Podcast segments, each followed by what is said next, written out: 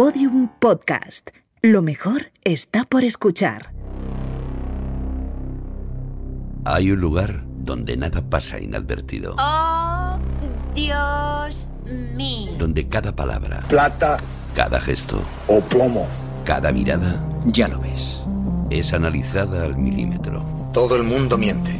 La única variable es sobre qué. Ese lugar es secreto, La democracia está muy sobrevalorada. pero nosotros podemos acceder a él.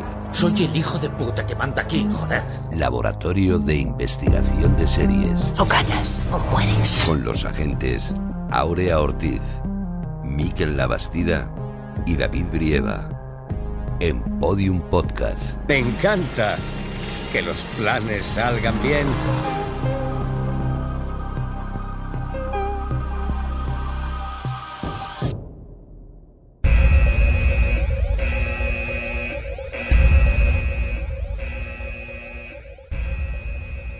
Hola, Hola, ¿qué tal? ¿qué miras? ¿Qué se te ha cortado? Pues normal, si me miras pues se me corta.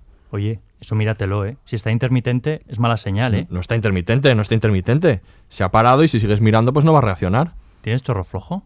¿Dolor? ¿Retención? ¿Que no? ¿Goteo? ¿Que no? ¿No te das cuenta de que lo que necesito es concentración? Nada, nada. No hay nada que hacer, ni por imitación. Eso no fluye, ¿eh, David? Eso Va. no fluye. Vamos a ver, estamos montando un debate en torno a ello. ¿Cómo va a fluir? Uy, mira, mira, una gota. ¡Para! Uy, mira, otra. Te ha caído otra. Chicos, chicos, chicos, ¿me interrumpo algo?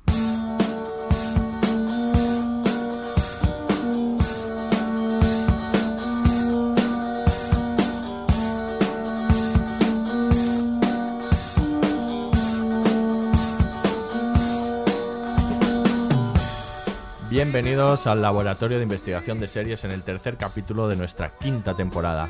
Hoy vamos a hablar de la serie de Netflix creada por el rey Midas de las sitcoms, Chuck Lorre, que habla de la vejez con humor, el método Kominsky. Y para esta vetusta labor contamos con los agentes más veteranos del LIS.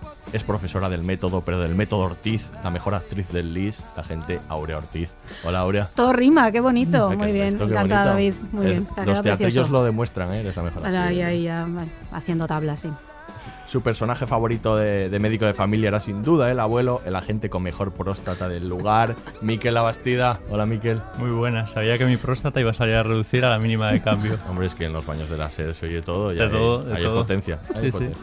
Ay, ¿qué no habrá pasado ahí? Y nuestros agentes especiales de hoy es guionista y realizador televisivo, autor de documentales, programas de entretenimiento y series de televisión, guionista, por ejemplo, de La Alquería Blanca, de Víctor Ross o del Ministerio del Tiempo. También imparte talleres de guion. Él es Paco López Barrio. Hola Paco, bienvenido. Hola, ¿qué tal? y es vice- vicepresidenta de Gerontología de la Sociedad Española de Geriatría y Gerontología. También es profesora del Departamento de Psicología Social en la Universidad de Valencia. Sacramento Pinazo Hernández. Hola Sacra, ¿qué tal? ¿Cómo estás? Hola, gracias por invitarme. Bienvenidos los dos y bueno, finalmente, cada vez con más despistes, pero sin llegar a venir al podcast en pijama, todavía os habla la gente David Brieva. Comenzamos. Nombre de la serie, El método Kominsky. fecha de estreno del primer episodio, 16 de noviembre de 2018. cadena, Netflix. creadores, Chuck Lorre. reparto, Alan Arkin, Michael Douglas, Sarah Baker, Nancy Travis. Sinopsis. La serie retrata la amistad entre un veterano actor que se dedica a dar clases en su propia academia y su agente. Atención, este podcast contiene spoilers. Desde luego, el mundo se está yendo a la mierda. Lo primero que pienso cada mañana es qué parte de mi cuerpo va a fallar hoy. ¿Te cuento un secreto? Adelante. A veces cuando me río muy fuerte, se me escapa un pedo. Y eso que eres joven, ya verás cuando llegues a mi edad. Cada vez que estornudo oigo un traqueteo como si algo extraño se soltara. Sí, somos pasajeros de barcos que lentamente se van a pique. El mío se yergue como el Titanic antes de hundirse. ¿Sabes? Tengo miedo a perder la potencia sexual si me extirpan la próstata. ¿Aún tienes impulso sexual? Sí. Sí, de eso creo. Cuando me pasó a mí lo de la próstata, me autoconvencí de que mejoraría haciendo los ejercicios de Kegel. ¿En serio? Sí, a las mujeres les va bien para ejercitar la vagina. ¿Y sirvió de algo? No. Pero mi ano está más fuerte, así que algo es algo.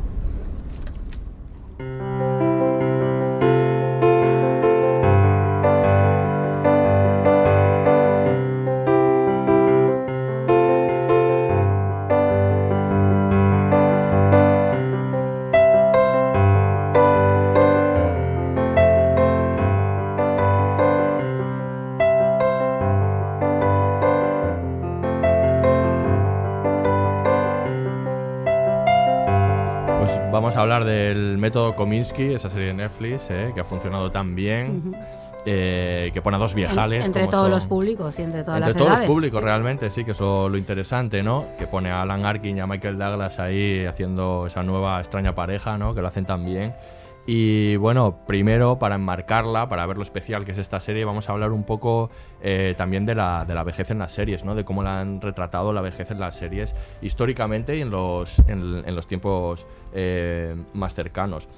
Hay un estudio muy interesante que os quería comentar un poco los datos para ver un, un poco cómo los enmarcamos de la Universidad de California, que se llama eh, Personas mayores en la pequeña pantalla, envejecimiento de la televisión popular, que analizaba 50 series eh, del, vistas por las 50 series más importantes vistas por mayores de 60 años y las 50 más importantes de lo que llaman ellos los demográficos, ¿no? que son hasta 55, que son los que le interesan a, los publici- a la publicidad, a los publicistas.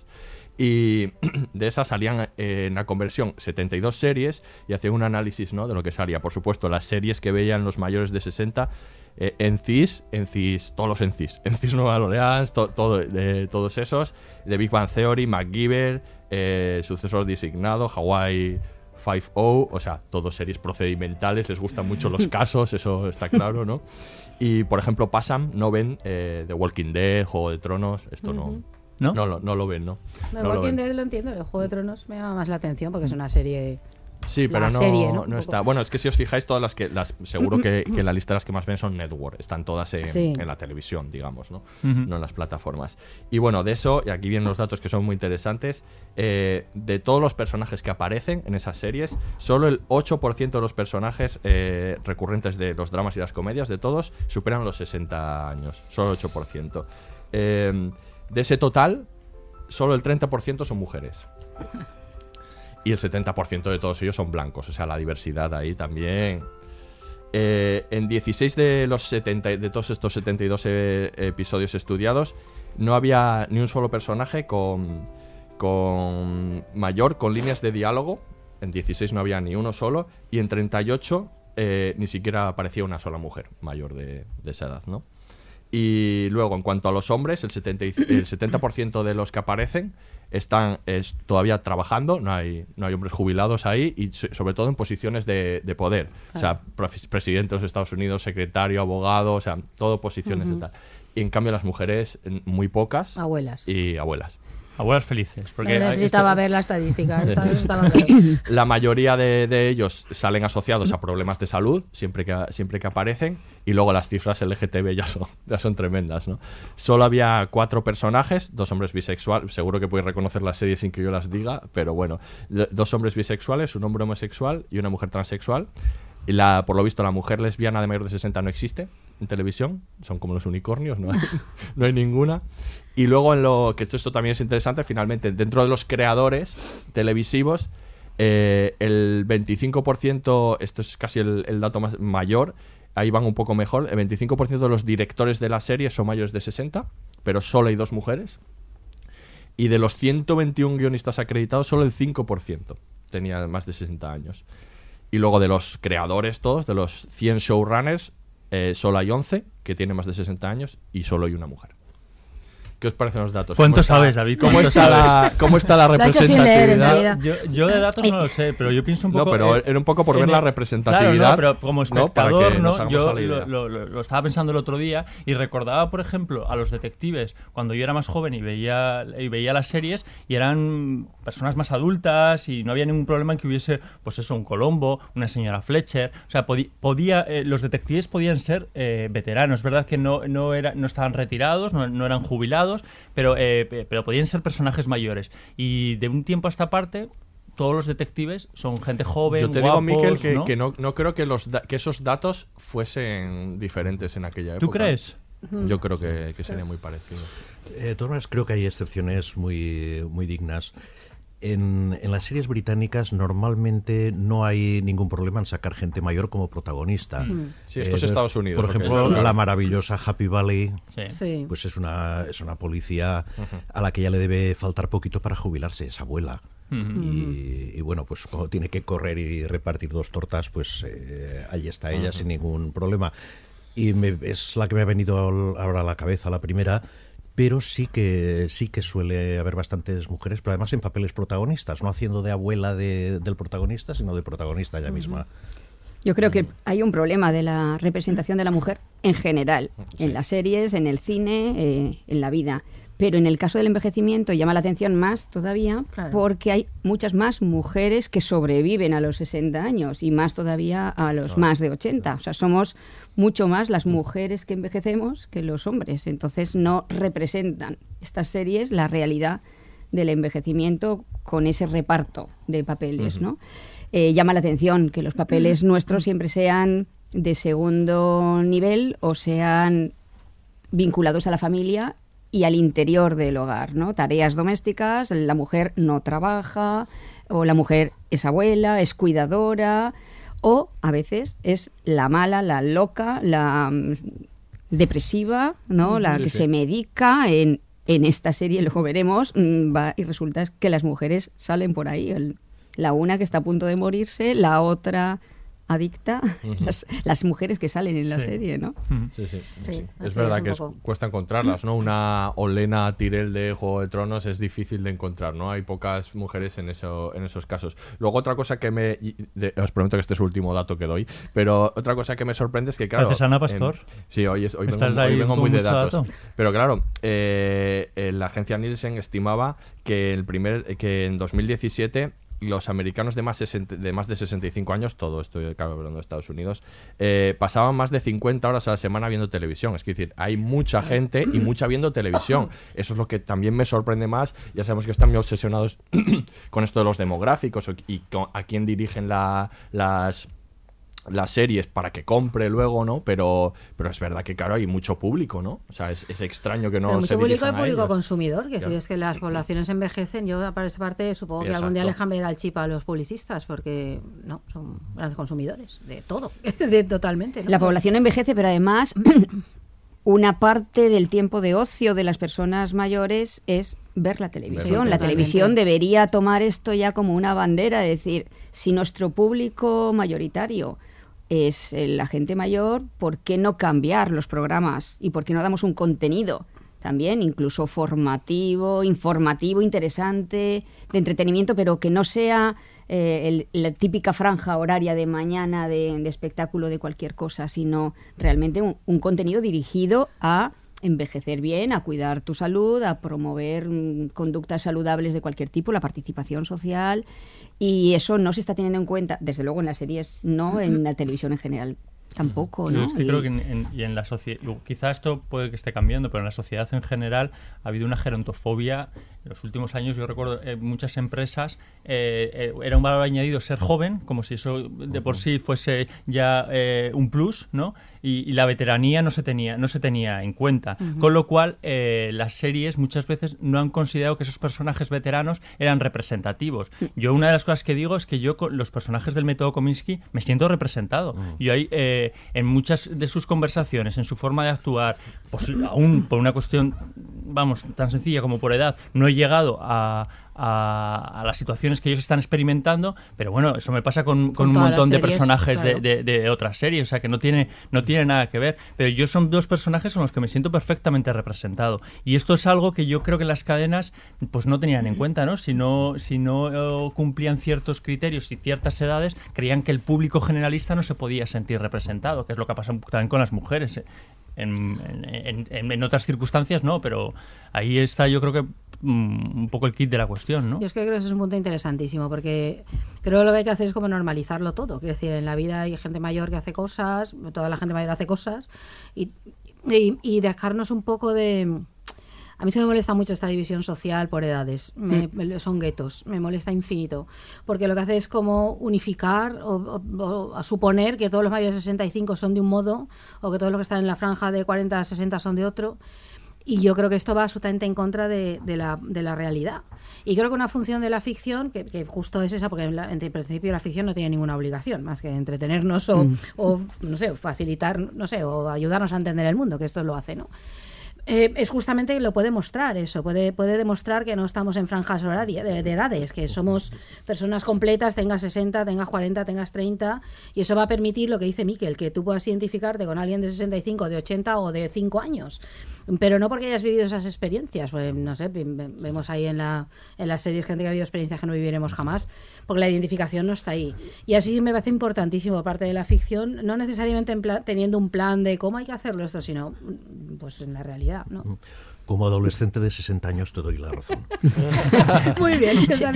Yo, veo, un par de cosas al hilo de lo que acaba de decir Aurea, ¿no? Por un lado, la sociedad es una sociedad de todas las edades y, ya está bien de los guetos de eh, gimnasia para la tercera edad por un lado y, para mujeres mm, posmenopáusicas por otro y para adolescentes por otro sitio, ¿no? O este sitio es un lugar de jóvenes y este no. Y ahí no puedes ir o aquí sí que puedes ir, ¿no? Eh, la sociedad debe ser mucho más multiforme y, y adaptarse a todas las edades y que cada persona elija no por la edad que tiene, sino por lo que quiere hacer, porque una persona no puede hacer atletismo a los 80. Si puede hacerlo, fenomenal. A lo mejor una con 40 no lo puede hacer. O sea, no, es la edad, sino la funcionalidad. De eso cada vez nos estamos dando cuenta más los que trabajamos el tema del envejecimiento, los gerontólogos, los geriatras, que la edad no significa nada, la edad que marca nuestro DNI, sino más la edad, digamos, sentida, la, la edad percibida, cómo te ves tú en función de la edad que tienes, si eso para ti es un límite, ¿no? Deberíamos además ir con la edad por delante. ¿Qué más da decir, sí, ya tengo tantos años, no pasa nada? La edad, ¿qué es? Si no pues existiese el eh, estigma, pues posiblemente, claro, a eso ayudaría, ¿no? Claro, pero llama la atención porque nadie quiere ser viejo pero tampoco nadie se quiere morir antes de tiempo. si tú le dices a alguien de 70, bueno, ¿te gustaría morirte mañana? Ay, no, no, que aún me quedan cosas por hacer. O sea, quiero llegar a más viejo. Pero Partiendo de la base mm, de, la palabra que acabas de decir, viejo. Viejo, claro. es una palabra que como eh, se puede utilizar, no se puede mm. utilizar. Hay un gag en la segunda temporada de, la serie de Berto que dice viejo y dice, no digas viejo. Y dice, ¿cómo digo entonces? Pues joven, premuerto. y entonces dices, claro, al final es, así ya partimos de que tenemos que utilizar eufemismos para referirnos a las personas. Pero fíjate, es que es una palabra dignísima, con toda una historia detrás. Es una palabra que, que existe ya en los textos más antiguos de la historia de la literatura, está en los textos griegos, está en la Biblia. Es una palabra hermosa. Eh, y es una palabra que describe a personas con una experiencia eh, respetable. Por tanto, ¿qué tiene de malo eso? Eh, yo creo que desvincularlo, lo de viejo con lo negativo, con la dependencia, con la muerte, con la discapacidad. Y con no ser interesante. o sea, que, eso yo creo que es es importante. Eh, tú eres mayor y ya entonces has dejado de ser interesante. No, no, precisamente porque soy mayor, a lo mejor soy interesante porque te puedo aportar otras cosas. Igual que tú me puedes aportar por ser más joven. Yo creo que es que eso, eh, o, es alguien más interesante por tener 15 años, pues no te queda nada. Hay una línea ahora muy, muy buena que está desarrollándose muy mucho en las empresas, que es eh, poner en valor el talento senior que es lo de siempre, o sea, lo de toda la vida, que este señor que lleva mucho tiempo trabajando o esta mujer lleva mucho en ese oficio determinado, sabe mucho por su experiencia de trabajo en ese área y para qué jubilarle y quedarnos sin todo ese conocimiento, pues mm, cojámosle y, unas horas a la semana o unas horas al día o que ayude en un voluntariado o que ayude a jóvenes empresarios de hecho, hay algunas organizaciones, aquí en Valencia tenemos una, SECOT, eh, está en toda España, que son senios para la cooperación técnica, personas con mucha experiencia que ayudan a otras en ese comienzo de su vida profesional. ¿no?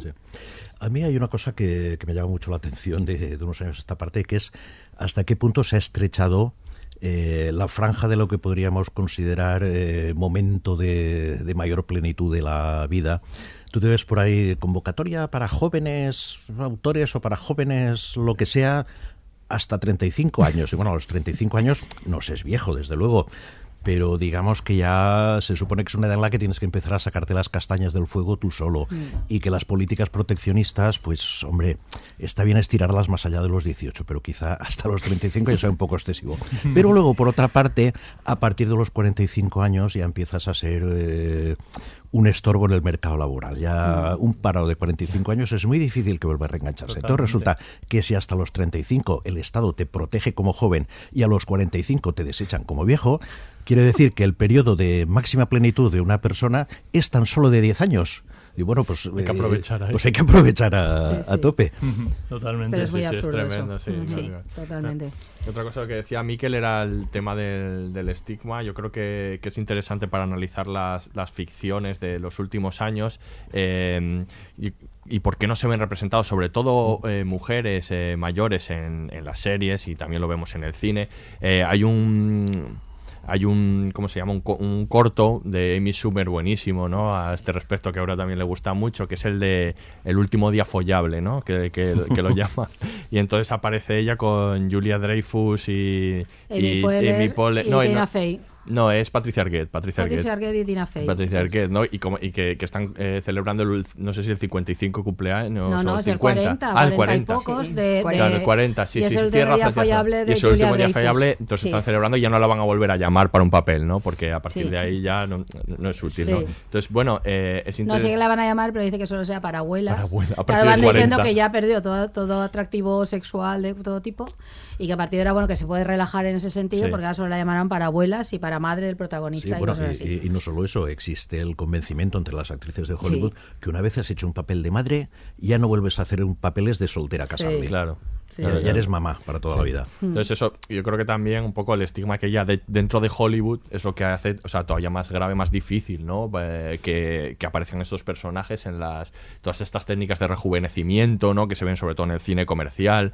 eh, que cada vez los actores tienen que estar más, ser, ser más guapos y más jóvenes, ¿no? Como rejuvenecen digitalmente a los actores para que hagan sagas infinitas, como Piratas del Caribe, ¿no? Johnny Depp va a tener 80 años y le van a rejuvenecer eh, digitalmente para que parezca que tenga 20, ¿no? Toda la vida. Con el maquillaje y eso no se le nota nada. Sí, pero yo creo más, más, no, aún, no. más aún a las mujeres que a los hombres. Sí, sí, claro, o sea, por eso supuesto. pasa factura mucho más a las mujeres porque ellos, eh, pienso por ejemplo en George Clooney, ¿no? Pues pueden ser Galanes. maduros, galanes maduros y con el pelo blanco y eso es muy interesante. Sí. Ellas con el pelo blanco no sé cuántas veis en las series no, no. o en el cine. No. Ellas con el pelo blanco. Pero no solo eso, mm, Liam Neeson es un héroe de acción a los 70 y nadie se lo plantea, por ejemplo, ese tipo de cosas, ¿no? Y es impensable que a una actriz de esa edad le den un personaje de ese tipo.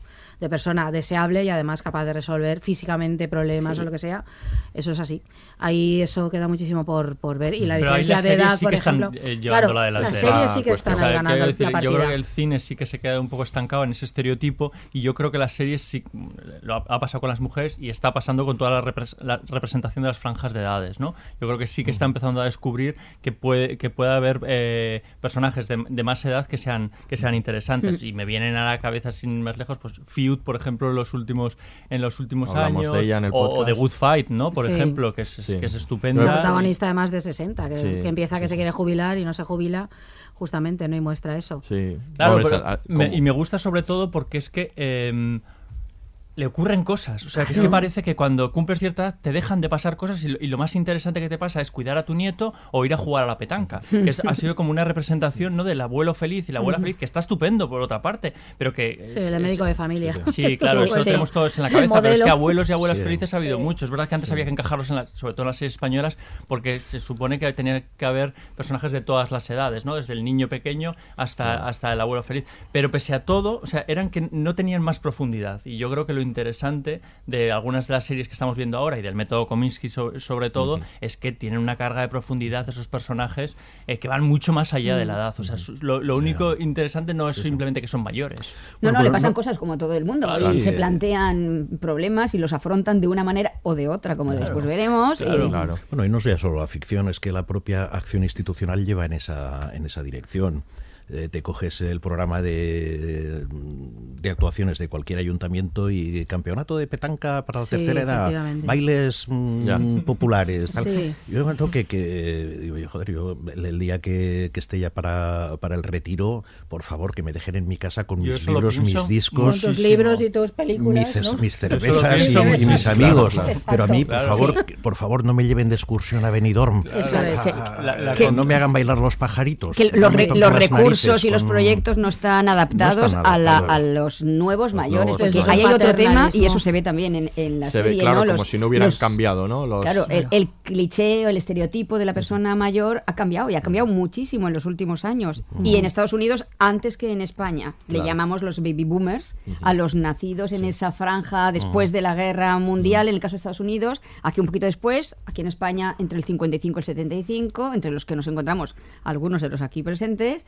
que bueno, es que es otra manera de haber vivido, Claro. otra re- relación con las nuevas tecnologías, con tu, con tu cuerpo, con tu salud, con el deporte, Claro. con la nutrición, que va a dar otro tipo el de ocio, vejez. con todo, sí, claro. claro, eso no- el, el- cómo te montas el fin de semana. Ya no era trabajo toda la semana para, para tener un ratito nada más del sábado y el domingo para estar sentado y que me traigan las zapatillas. Eso ha cambiado. Ah, no, no, el fin de semana me voy a la montaña, me voy a hacer un deporte, me voy con los amigos a una cata de vinos. Claro. Es que ya es otra cosa. Sí. Estos que estamos envejeciendo así, y, y Sí. pongo gente desde 40 y algo hasta 70 y algo, eh, ya es otra manera también Claro. de vivir la jubilación. Claro. No, no quieren el baile de los pajaritos No Benidorm. A ninguna edad, en Claro. fin. No vamos a jugar al dominó por mucho que se empeñe. No, no, no. a otras Por más que esté bien jugar O al dominó sí, también. pero, pero no pero- porque te pero apetezca. no, pero no Pero como obligación porque no tengas otra oferta. Yo he pensado que es que efectivamente a la petanca le han hecho mucho daño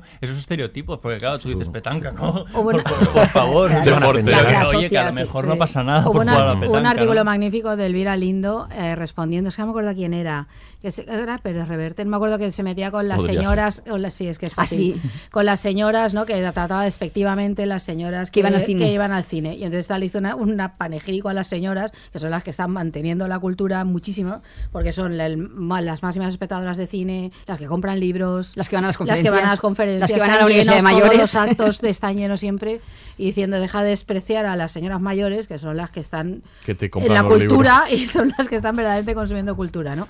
Y era muy interesante, ¿no? Por ese por romper ese tópico, la señora mayor que era la señora que está cotillando en la puerta de su casa, pero ¿en qué mundo vives? ¿En la España de los 40 o dónde coño Sí, estás, no? sí. Es un poco esa idea, ¿no? Ahí las chicas de Oros fueron unas Es que, adelantadas. claro, es que Sí. es maravilloso.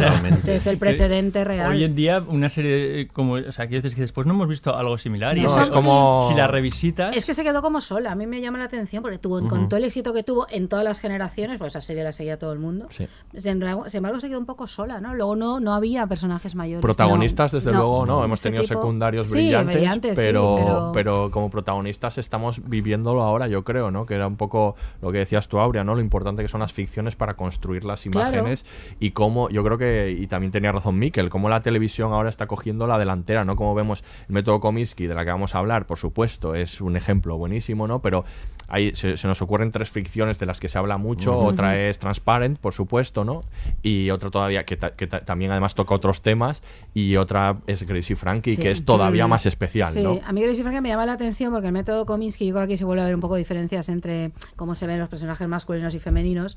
A- a- aunque va por la quinta temporada y creo que van a por la sexta o algo así, sin embargo no ha, no ha tenido el eco ¿no? mediático que ha tenido, por ejemplo, el método Kominsky, que tiene que ver con esta Michael Douglas, pero es que en la otra es Jane Fonda No, y y Fonda, Tomlin. y los. Maridos, que la cosa empieza porque salen del armario y están y Después deciden de de no sé cuántos 60 años, años, ya señores mayores de- y son eh, el presidente Bartlett, pero no se me olvida el Martin nombre, Martin. Sin, claro, ¿no? Y así, es decir, y la esa serie es muchísimo más destroyer probablemente que, que el método Kominsky, Sí, en sus planteamientos, es muy Y- y- radical, y se meten muy en- en arriesgada. temas, eh, y sin embargo ha tenido mucho menos seco, no sé si porque son mujeres, eh, no, no sé, a mí me llama la atención Sí, que yo, aquí... de hecho no había oído hablar de ella, me la apunto. La No, no, apúntatela, es- te va a gustar es- mucho, de verdad. Esta es impensable, o sea, cuando, cuando apareció era impensable, Sí, ¿no? Y- es que y empezó justamente cómo- por eso. Empieza la trama ahí en que los dos maridos declaran que se van enamorados muchos años. Entre y que- ellos. entre ellos y Y que, que se dejan. del armario Mm. y las dejan. Entonces ellas, que son muy opuestas, empiezan a vivir, ¿no? a tener que haber, asumir eso, ¿no? Y la serie va por caminos Y sorprendentes, vale mucho la pena. Ahí Gracie, Frankie y Transparent me recuerdan un poco en el sentido de, de llegar a una edad y hacer un cambio de rumbo en tu vida, ¿no? Sí. Quiero decir, como haber estado encorsetado durante muchos años en algo en lo que no te sentías a gusto y ya con los años tomas la decisión de ser quien tú realmente quieres ser, ¿no? Que le pasa a- al, a- al personaje protagonista de Transparent y le pasa a los dos secundarios de, de Grace and Frankie, que luego tiene unas Y consecuencias, luego a por ellas, supuesto. ah, porque ellas tienen, al hacer esto les toca cambiar Claro, de vida, sí, claro. pero bueno, ellas igual no, lo deciden, ¿no? Bueno, Y iba- en y ese es- en Kominsky también hay un poco eso en el sentido. ¿Sí? me refiero al. Vamos a ver por dónde va, pero el personaje de, Alan- de Alan Arkin pierde a su mujer y ahora el, el- Sí, el pero final igual de no la es una temporada es que él se quiere suya, ¿no? reinventar, ¿no? Sí, a ver claro, qué, qué claro. quiere Sí, pero hacer. ahí va forzado Sí. por las circunstancias. No Sí, sí, bueno, es otra. verdad. y, y que no así, quiero decir, y que no durante Bueno, y Gracie años... Frankie también es un poco. Bueno, el de. No, la, la porque decisión ellos de se ellos, supone que han estado reprimidos, ¿no? Repri- quienes eran realmente durante muchos años. Ya y toma la decisión de decirlo Claro, y, ya- con todo lo que venga detrás. ¿no? eso siempre me parece un mensaje como súper positivo, oye, que nunca es tarde para realmente eh, estar a gusto con, tu vida o para ser quien, tú eres, ¿no? En el caso de ellos o de, o además es que no solo lo, lo dicen, sino se van a casar. Sí, sí, sí, O sea, sí, además sí. lo van a hacer público Sí, sí, sí. mm, con mayúsculas. Están montando la boda, Y- sí. Y, y, bueno, pues eso tiene sus muchas consecuencias. Bueno, y mira, mm, Transparent también, sí, todas las sí, consecuencias sí. que tiene para su familia, para su entorno laboral, para, para todo en general, incluso para él, para él mismo, porque claro, tiene que hacer, tiene que autodescubrirse, ¿no? Y es, eso es Una versión superinteresante. 3.0 ¿no? Sí, de, sí. de uno mismo, porque es que realmente para muchos también la jubilación es un momento de un cambio en mi vida. O sea, ahora, o sea, toda la vida he estado trabajando, o trabajando y cuidando de los hijos, y ahora mis hijos ya no están, y ahora mi trabajo ya no es lo central, tendré que pensar qué quiero hacer con mi vida. Es que hasta hace unos cuantos años la jubilación era pues un- unos añitos antes de la muerte, porque la esperanza de vida estaba en 60 y algo, Claro. pero ahora Claro. que está en Es que es 83 casi para las mujeres, claro. quiere decir que me jubilo y me pueden quedar 20, 30 años por delante como para decir me voy al parque a darle de comer a los pajaritos. Claro. 30 años, ¿no? Claro. O sea, ya vale que me, me voy a replantear qué quiero hacer. Y muchos se replantean hacer cosas que no han hecho nunca antes. Ir a la universidad, por ejemplo. No, no pude ir, no pude ir por las circunstancias, ahora voy, ¿no? O siempre hice algo de ciencias y ahora voy a estudiar historia del arte, ¿no? Que les gusta tanto. O, o cualquier otra cosa, algo que no hice nunca, Sí. o algo que siempre tuve ahí y, y por la familia, los condicionantes, Claro. no moví, pues ahora ya está bien, hasta aquí hemos llegado y un divorcio o, o esto, Hay un personaje que a mí me encanta que pasa un poco con eso también, que es de, de a dos metros bajo tierra la madre, ¿no? Ruth, Ruth Fisher. Fisher. Que, que las- le lleva las circunstancias de la vida, pero también posiblemente que cada vez tiene menos ataduras Sí. y menos eh, clichés eh, encima suyo que, que le pesan, ¿no? Y a partir de ahí ya empieza, pues, pues eso, a tener nuevas relaciones, a experimentar incluso con drogas y que no le parezca, no le parezca mal. Es un personaje para Claro, mí. sí. Es que claro, en, en sí, series corales o series familiares sí que aparecen ¿no? personajes mayores habitualmente y es verdad que cada vez van siendo como más diversos, ¿eh? ¿no? Sí, que tienen sí, vida propia, son personajes que incluso dices un spin-off de este personaje a veces, ¿no? que, es, que es así, ¿no? La madre de la suegra de, de, de Floric, eh, Jackie Floric, ¿no? Jackie En- Floric, en eh, The Good Wife, The Good Wife. por ejemplo, que es un personajazo también eh, importantísimo, más con peso político, que decir, no solo es la madre o la suegra, sino que ella en sí misma ha sido una mujer política y que es profesional, ¿no? Entonces, Sí, esos a- juegos... Escribía, Los Soprano, no escribía. Jorge Carrión un artículo al respecto sobre cómo que defendía que en esta nueva edad dorada de la, de la televisión habían crecido los personajes secundarios de, de personajes mayores de 60 también Claro. habían crecido y habían y se habían hecho más interesantes, ¿no? Sí que es verdad que hay buenos ejemplos, ya que decís a mí mi favorito desde luego es la Violet Crowley, la viuda Crowley de Downton Abbey, que es, las, o sea, Smith, es un secundario de Mm. más de, de- de- evidentemente De más, más de de 60, 60, años que se come la serie, ¿sabes? Para mí No, es, se ha es la convertido en un serie. icono, perdona, que lo tiene memes por internet que la gente los utiliza Sí, sí. el icono para, en las redes. Claro, es que son, son grandes actores. Claro, Claro. Son- sí, claro. Están ahí de Claro. secundario, pero tú pones de secundario a un gran actor Claro, y se te una- come, se te Sí, come sí, la se serie. come ¿no? la serie. es un personaje claro, que- que- importante y relevante, claro. Ah, pero yo por eso os decía antes lo de los años 80-90, los grandes culebrones estaban protagonizados por culebrones americanos, ¿eh? Hablo por actores eh, eh, con bastante edad, pues tipo eh, Barbara Stanwyck aparecía creo que en los, en, en los Colby, Sí. eh, no me acuerdo. Jane Wyman en Jane Wyman, Falcon Crest. efectivamente, en, en Falcon Crest, el- ahora no me acuerdo el de Desayuno con Diamantes en, en Dinastía, ¿no? Eh, Blake Carrington. Sí. Quiero decir, e- eran eh, y eran los protagonistas re- realmente. Eso después, ahora hemos pasado a que todos los culebrones americanos sean gente de institutos, ¿no? O sea, Sí, sí, sí, sí, ha- sí, ha- sí. Claro. Ha sido como Sí, ahí ne- un, un la- cambio muy, muy la- radical, que en realidad, ya me dirás tú, la mayoría de personas lo que tenemos cómo nos sentimos representados o identificados con chavales de, Sí, con de un joven con la gorra para atrás del instituto americano. eh, eh, Sí, en el sí. pasado, en realidad tampoco tenemos ahí mucha identificación. Sí. Igual en algún momento nos gustaría querer identificarnos, pero no es, no, no es el caso, desde luego. Sí, pero sí con la manera esa de vivir y ser de el adolescente, de bueno, todo es risa, todo Claro. es Bueno, es que juerga, dejemos los problemas a un lado, no me importa afrontar las cosas, yo esto, yo quiero divertirme. Bueno, es que esto Em, es. La sociedad pide la- adultescentes que llaman, Cla- ¿no? claro, el, adulto, claro. la- el cine, perdona, americano particularmente está absolutamente lleno de adolescentes de 30 y 40 años. Sí. Es decir, las comedias constantemente, ¿no? Eso, y muchas series también. Entonces, claro, Bueno, si se pide cada vez más infantilizados. Está Sí. lleno el cine porque está llena la sociedad. Ya, bueno, sí, efectivamente. Es que nos sí, cada sí, vez es, más es- es un reflejo de lo que Eso es. Está de lo que está pasando. No, No, es O sea, lo de vivir en el parque de atracciones permanentemente y entonces sí, ser y- un joven, ¿no? Es siempre así. Ahora, aparte de eso, yo reivindico al abuelo gamberro. Sí, Claro. eso es importante, es importante. Claro que sí. Sí, sí, sí. El que Hombre, enseña cosas, yo, mm, yo me, al- yo al me nieto. acuerdo Sí, hablando el de, de... la, el de Pequeña Sunshine, Ese Alan ejemplo, Arkin. ¿no? Por Que es ejemplo. Alan Alan, Arkin. Alan sí, Arkin estaba exacto. pensando yo, ese es el abuelo gamberro, ¿no? Sí. Bueno, pues vamos a escuchar un corte y vamos a empezar a hablar ahora del método Kominsky. Creo que me estoy volviendo loco. No te estás volviendo loco. ¿Y tú qué sabes? La vida te acaba de dar un buen palo. Tu mujer ha muerto, tu hija está en desintoxicación por enésima vez. Creo que ahora sobra decir esto en voz alta, pero estás mayor, Norman. Estás viejo de cojones. Creía que estaba cabreado. Pero la verdad es que... Tengo miedo. Siempre tengo miedo.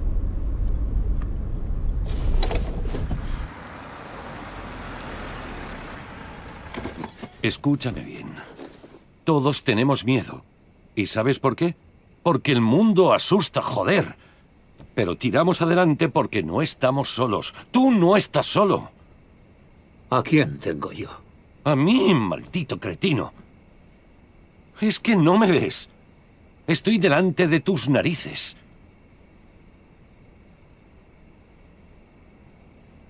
Hola. ¿Hay alguien? Te veo. ¿Tú me ves?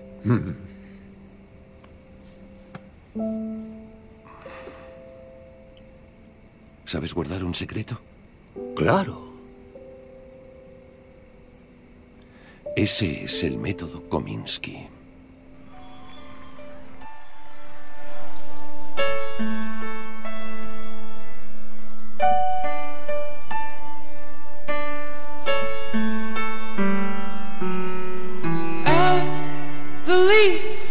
Come join me within the belly of a big blue beast. Set a sail, catch a breeze, and come on. Pues ahora vamos a meternos de lleno en el método Kominsky, la serie que ha ganado Globos de Oro este año, además, eh, mejor serie de comedia y mejor actor de principal de comedia, el Michael Douglas. Un premio, vale, yo creo que lo hace genial, Lo hace pero, genial, pero- es un paseo para él este personaje. Que, Sí, sí que, sí, sí, sí, que en fin, verdad. que si Es no verdad. lo hace bien esto, que estás es, es todo carisma, él derrochando carisma con su fular, con su tal, es que no sé, Yo reivindico es que creo de- que no necesita ni actuar, ¿no? Sus Me parece que- gafas, su- no, me su parece que, pelo, claro, es su un pelo. premio muy regalado, ¿no? Porque dices, no se esfuerza, es ahí a su Y- servicio. Yo reivindico también el de Alan Arkin, que no se lo dieron, pero que es que me parece Yo- una barbaridad la actuación de Alan Arkin aquí, que, es, que tiene... Es que más me parece más difícil ese personaje que el de Michael Sí. Douglas. Es más El de difícil. Michael Douglas es más fácil, ¿no? Más... Y, y eso y tiene tiene comedia sin querer este Sí. hombre en cada movimiento y que no que no tiene movimientos que no tiene porque es que es ya a veces hierático Sí. pero es que te, te- es Expresa muchísimo. ¿no? Sobre todo cómo pasa de la comedia al drama. Sí, sí, Muchas sí. veces. O sea, quiere decir que lo que está diciendo realmente te entra un sentimiento eh, de desazón absoluto y de repente él suelta un chascarrillo, un algo que, Sí. te, que te vuelvas No, a tiene- llevar a la comedia. No, Y- tiene las frases más bestias de la Sí. serie, las tiene él, todas las intervenciones, es ácido. Es muy áspero y al mismo tiempo es muy tierno. Sí. Entonces, eh, esa doble capa es interesantísima y muy difícil de, de conseguir Mm. en guion y en actuación. Sí, y, sí. y siendo así como, como tan hierático, en Mm. algunos momentos se abre completamente Sí. y, y le, y le dice cuánto le quiere a Michael Douglas en su amistad. Sí. Es capaz de decir cosas que no te la esperas de alguien así, ¿no? Sí, que, como él, que sería infranqueable, ¿no? Sí, Sí, yo sí, creo que la interpretación que de Alan Arkin es soberbia. Creo que, creo que es mejor que la de Michael Douglas. No mejor, a ver, la de Michael Douglas me parece muy adecuada, pero creo que si hay una verdadera interpretación ahí, un trabajo actoral, yo creo que extraordinario. El de cómo Seguramente expresa. es también un papel más rico. Sí, más rico, realidades. es más, sí, sí que es. Claro, es con más Michael. Douglas tira más de cliché, Sí. pero él la verdad es que lo defiende. No, no, defiende de maravilla, está perfecto, estaba perfecto, no cabe duda que sí. Pero pues sí. es, cu- bueno es curioso que el creador Chuck Lorre, al que conocemos de Dos Hombres y Medio, de The Big Bang Theory, de sitcoms eh, muy comerciales, muy conocidas, haya hecho esta serie que no parece casi de él, ¿no? Es muy distinta a lo que su- él suele hacer. No es una sitcom de cuatro cámaras, de las de estas que hacía él habitualmente con risas enlatadas, ¿no? Y curiosamente él comenta que, que, bueno, eh, en muchos sentidos se ha liberado de, de muchas ataduras que tenía en, la, network, con público en vivo, que tienes que esperar a, cu- a cuando se ríen, ¿no? Hacer esas pausas, eh, que tienes anuncios que, con los que tienes que contar para establecer el ritmo. Aquí podía hacer un poco lo que quería, que no se tenía que limitar a una duración exacta, ¿no? Porque en Netflix le permitían más, más holgura. Y bueno, el, le apetecía hablar un poco sobre, sobre la vejez eh, de y lo habla de, de muchas maneras, ¿no? En la serie habla de, de, de, bueno de cómo se comporta tu cuerpo cuando entras en años, pero también del alejamiento cultural y tecnológico. Aparecen varias escenas, ¿no? Mm. Respecto a esto está Alan Arkin intentando pagar y no sabe dónde tiene que meter el- La tarjeta. la Mm. tarjeta, ¿no? Bueno, pero esto nos pasa a todos. Sí, no, nos aunque pasa no a tengamos esa edad, que hay sitio- a veces vas a sitios que dices, Nos un momento, esto un poco por dónde va, ¿no? Sí, sí, sí. Y luego, bueno, la pérdida también de, de seres queridos, que ahí es, que, que creo que es una Mm. idea muy, muy interesante para construir al personaje de Norman, como decía Aurea, que es un personaje muy interesante. Yo creo también por eso, ¿no? Porque Ujú. Lo, lo- construyes de ese lugar ya, empezando prácticamente ahí. Hombre, lo construye desde el dolor. lo es que lo muy- interesante es que lo- totalmente desde el dolor. Ese personaje está construido desde la tragedia, ¿no? De Sí. ha perdido a, la a su mujer, eh, ¿no? Es muy mayor, ya un poco como que le da igual y está todo el rato rondando ahí la idea de suicidio, ¿no? Que está ahí como por la Ah, serie. amenaza en un y momento amenaza, dado, o sea, ¿no? decir, es que es Directamente. Pero está viviendo Claro. un, un duelo. Claro, decir, claro, que- que claro. estar en esa etapa de la vida en la que uno tiene que pasar un duelo no es nada agradable. Sí, y sí, lo sí. normal es tener sintomatología depresiva. Bueno, él tiene- Y de ahí a más, eh, según uno como lo. Bueno, él tiene todas ¿no? estas fantasías de suicidio, ¿no? Que, Sí, de las que sí, habla sí, cuando habla de permanentemente. Y ¿no? Luis y- y hace así con la mano, ¿no? Como, Sí. como que se va y el otro con el coche diciendo, bueno, Sí, sí, conduzco es. yo. Eh, Sí, sí, me, da, me das hasta miedo, ¿no? Sí. Que, que- Mm. Pero habla también de otras cosas muy interesantes la película, como es Mm. la relación de los padres y los hijos cuando los Mm. padres envejecen Claro. y cómo a veces los hijos tratan a los padres como si fueran niños que, que incluso Michael Douglas en algún momento le dice que no soy un niño, no me hables así, Sí. ¿no? Eh, y cómo también en esa relación padres-hijos, eh, en el transcurso de la vida, que a veces los padres tienen que volver a hacerse cargo de los hijos cuando los hijos ya se habían ido. Esto que se llama el nido reconstituido, ¿no? Pues como pasa en el caso de Norman, que su hija vuelve a la casa y, y como es toxicómana y tal, se queda ahí y la tiene que cuidar de, de alguna manera. de- Tampoco la cuida vez. mucho, No, no ¿eh? es que la cuida mucho, no, pero- se tiene que hacer cargo de Sí, ella, sí, ¿no? Porque cuidar en su sentido más, Sí, sí. más amplio, ¿no? Entonces también habla del cuidado. Sí. La hija de Michael Douglas está pendientísima de él todo el Mm. tiempo, de todo, pero no solo en eh, por esa parte que he dicho antes, un poco de infantilización, pero sino también de su negocio, de su empresa, Sí. de cómo estás, de cómo te ha ido, de tu novia esta que quieres tener, de, o sea, muy muy bien, una relación además muy bonita, madura, de padres, hijos, que, que Sí, sobre me gusta todo. que, también.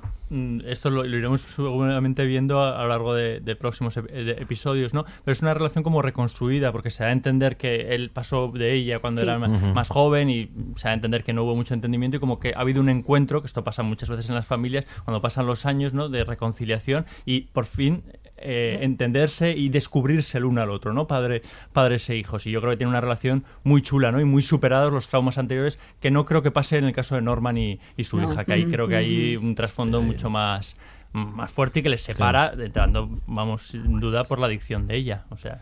Que la hija de Norman también. Vaya tela. Es, ¿eh? complica- es complicadilla de, de sobrellevar. Luego está también interesantísimo, aunque el pobrecito sale en dos escenas nada más, el, el hijo de, de la alumna de...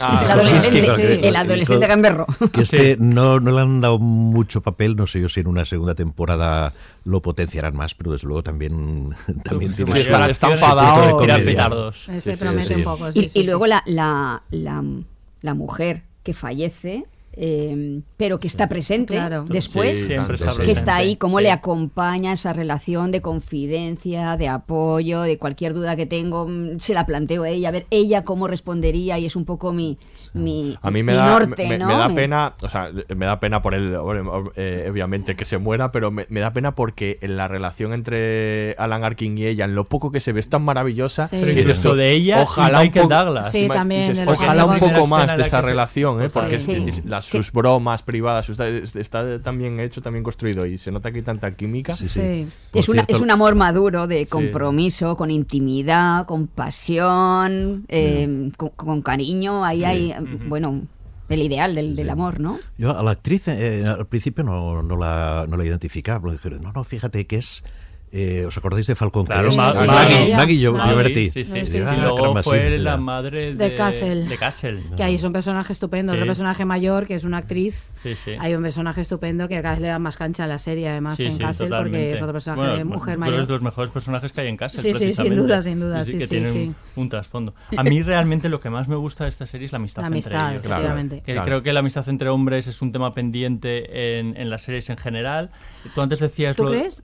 Bueno, porque es un tema absolutamente recurrente en el cine. Pasa que a lo mejor no está Pero- planteado de extremo, porque esta idea del bromance, de la relación entre hombres, que en Bueno, realidad pues es a casi lo un mejor me he explicado mal. en el Eh, cine clásico es Pero yo veo mucho tópico. cliché. O sea, quiero Sí, decir, es veo que las relaciones entre hombres siempre son frías. O sea, en, en las relaciones entre, entre, entre mujeres ahí hay más complicidad y yo creo que, que los hombres podemos tener una relación de amistad mucho más cercana de la que nos han dibujado muchas veces el cine y la, y la, la televisión. O quizá hemos ido derribando algunas barreras eh, impuestas por el cine y la, y la televisión, ¿no? Podemos expresar nuestros sentimientos, podemos demostrar nuestros afectos.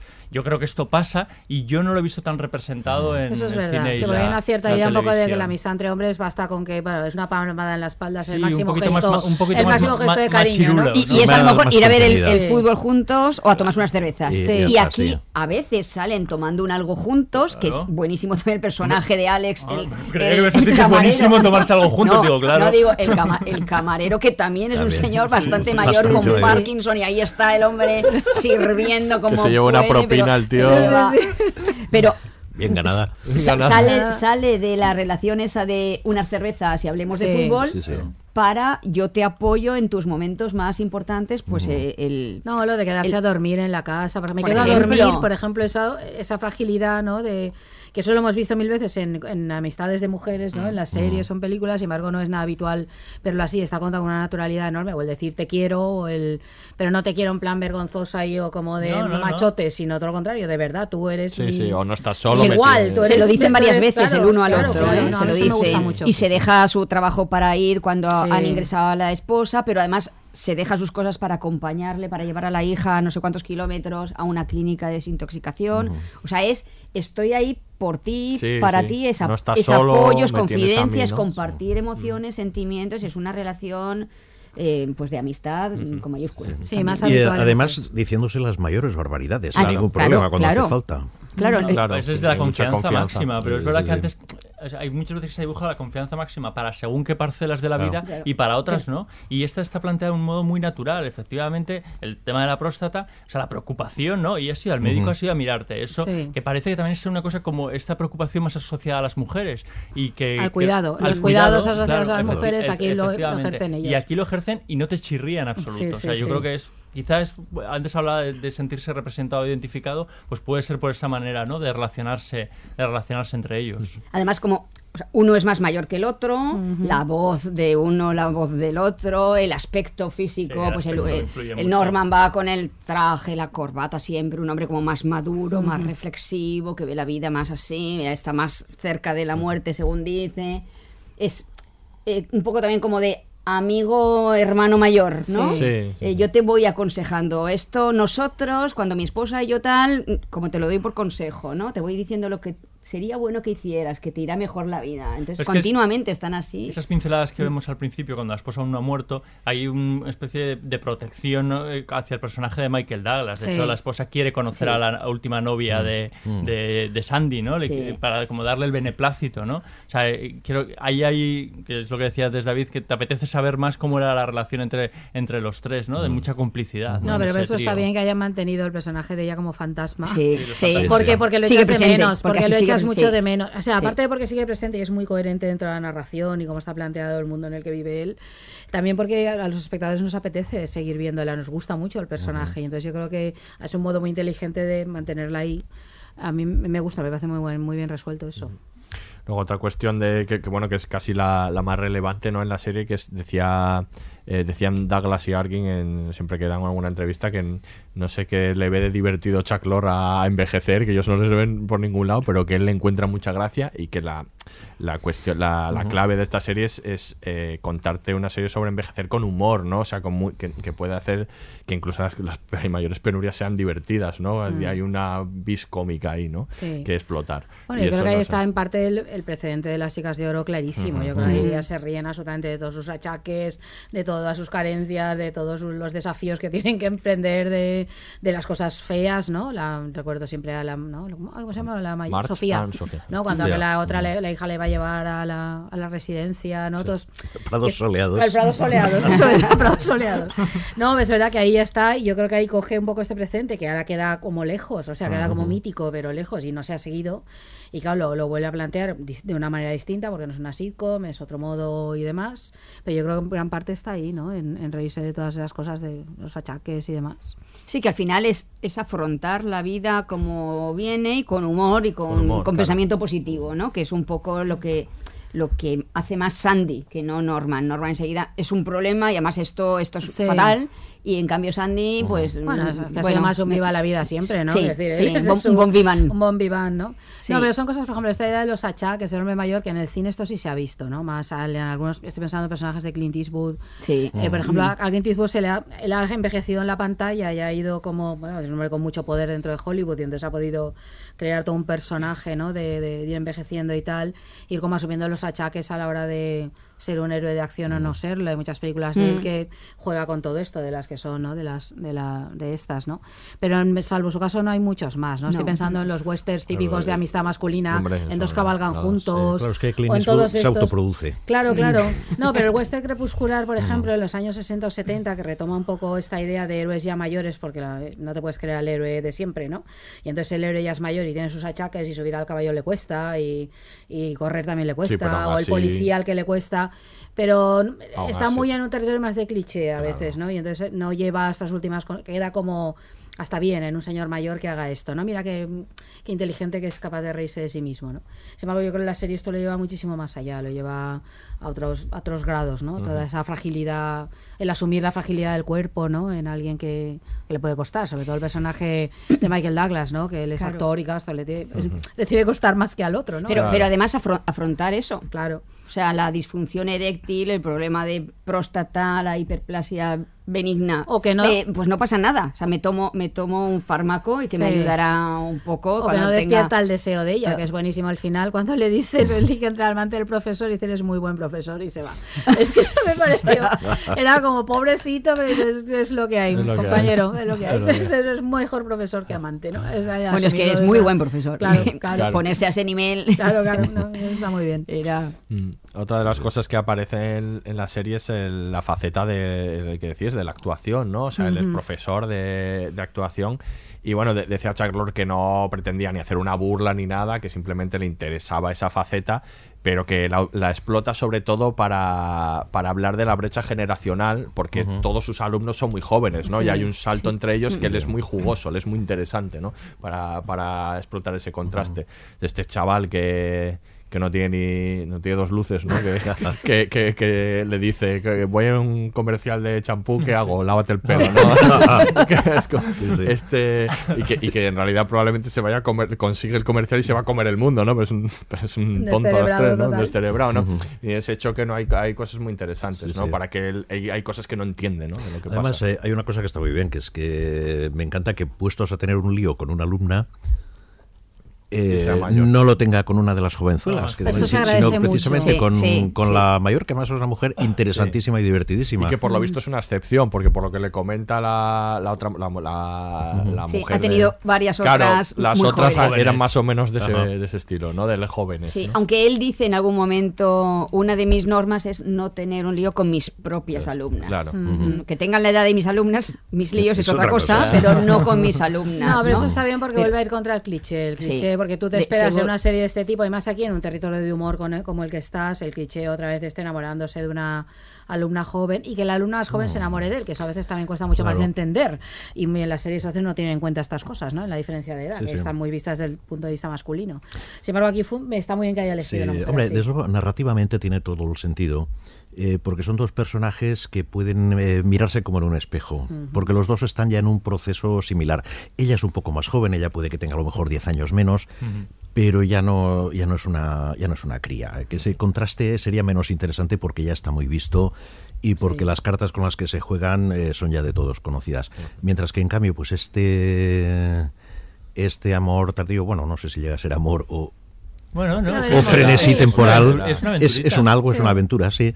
Eh, al, al ser dos personas eh, en, en una etapa ya, ya tan parecida, pues eh, creo que permite que podamos ver los dos puntos de, de vista, el del hombre y el de la mujer, pero en una misma circunstancia personal. Sí. Y lo- luego me gusta Y ella mucho. es un encanto. Sí, sí, Sí, ella es lo- fantástica. me gusta mucho que, que él, mayor con su experiencia, eh, sea el que está ahí al frente de las clases, que los alumnos jóvenes van por eso justamente, por su experiencia, porque es Claro, mayor, porque un claro. actor joven no les podría dar todo lo que él da. Sí, pero- La, la, Perdona. mm, Lisa, el- el- esta alumna Sí, más mayor, dice, es que yo te he buscado a ti, o sea, por la fama que tienes como buen actor, por ese años que llevas de experiencia, ¿no? Sin embargo, hay una parte ahí como de fracaso, porque él en realidad triunfa como Claro. profesor, pero, Pero no no, como actor. acaba de ser Sí. un actor Sí, sí, conocido. No es, es un actor fracasado con muchas comillas aquí, ¿no? Pero Sí. el Sí, sí, concepto de no, alca- no es una estrella, no ha alcanzado esto, ¿no? Entonces es interesante también porque la escuela, claro, él también tiene una frustración ahí de como de actor, ¿no? Sí. De no haber conseguido ser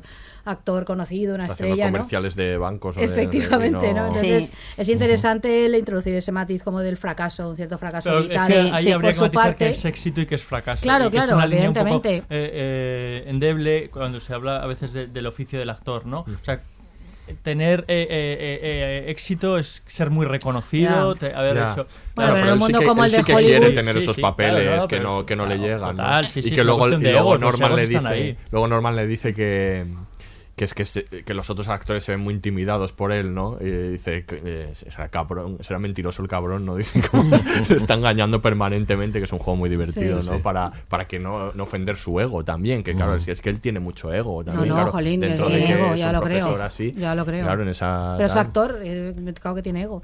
Claro, Claro, no, pero es que es eso, está, Es- está ahí asimilado. Y respecto Sí. al personaje de Lisa, aparte me gusta, eh, hay dos cosas que me gustan de, de ella, que es muy atractiva.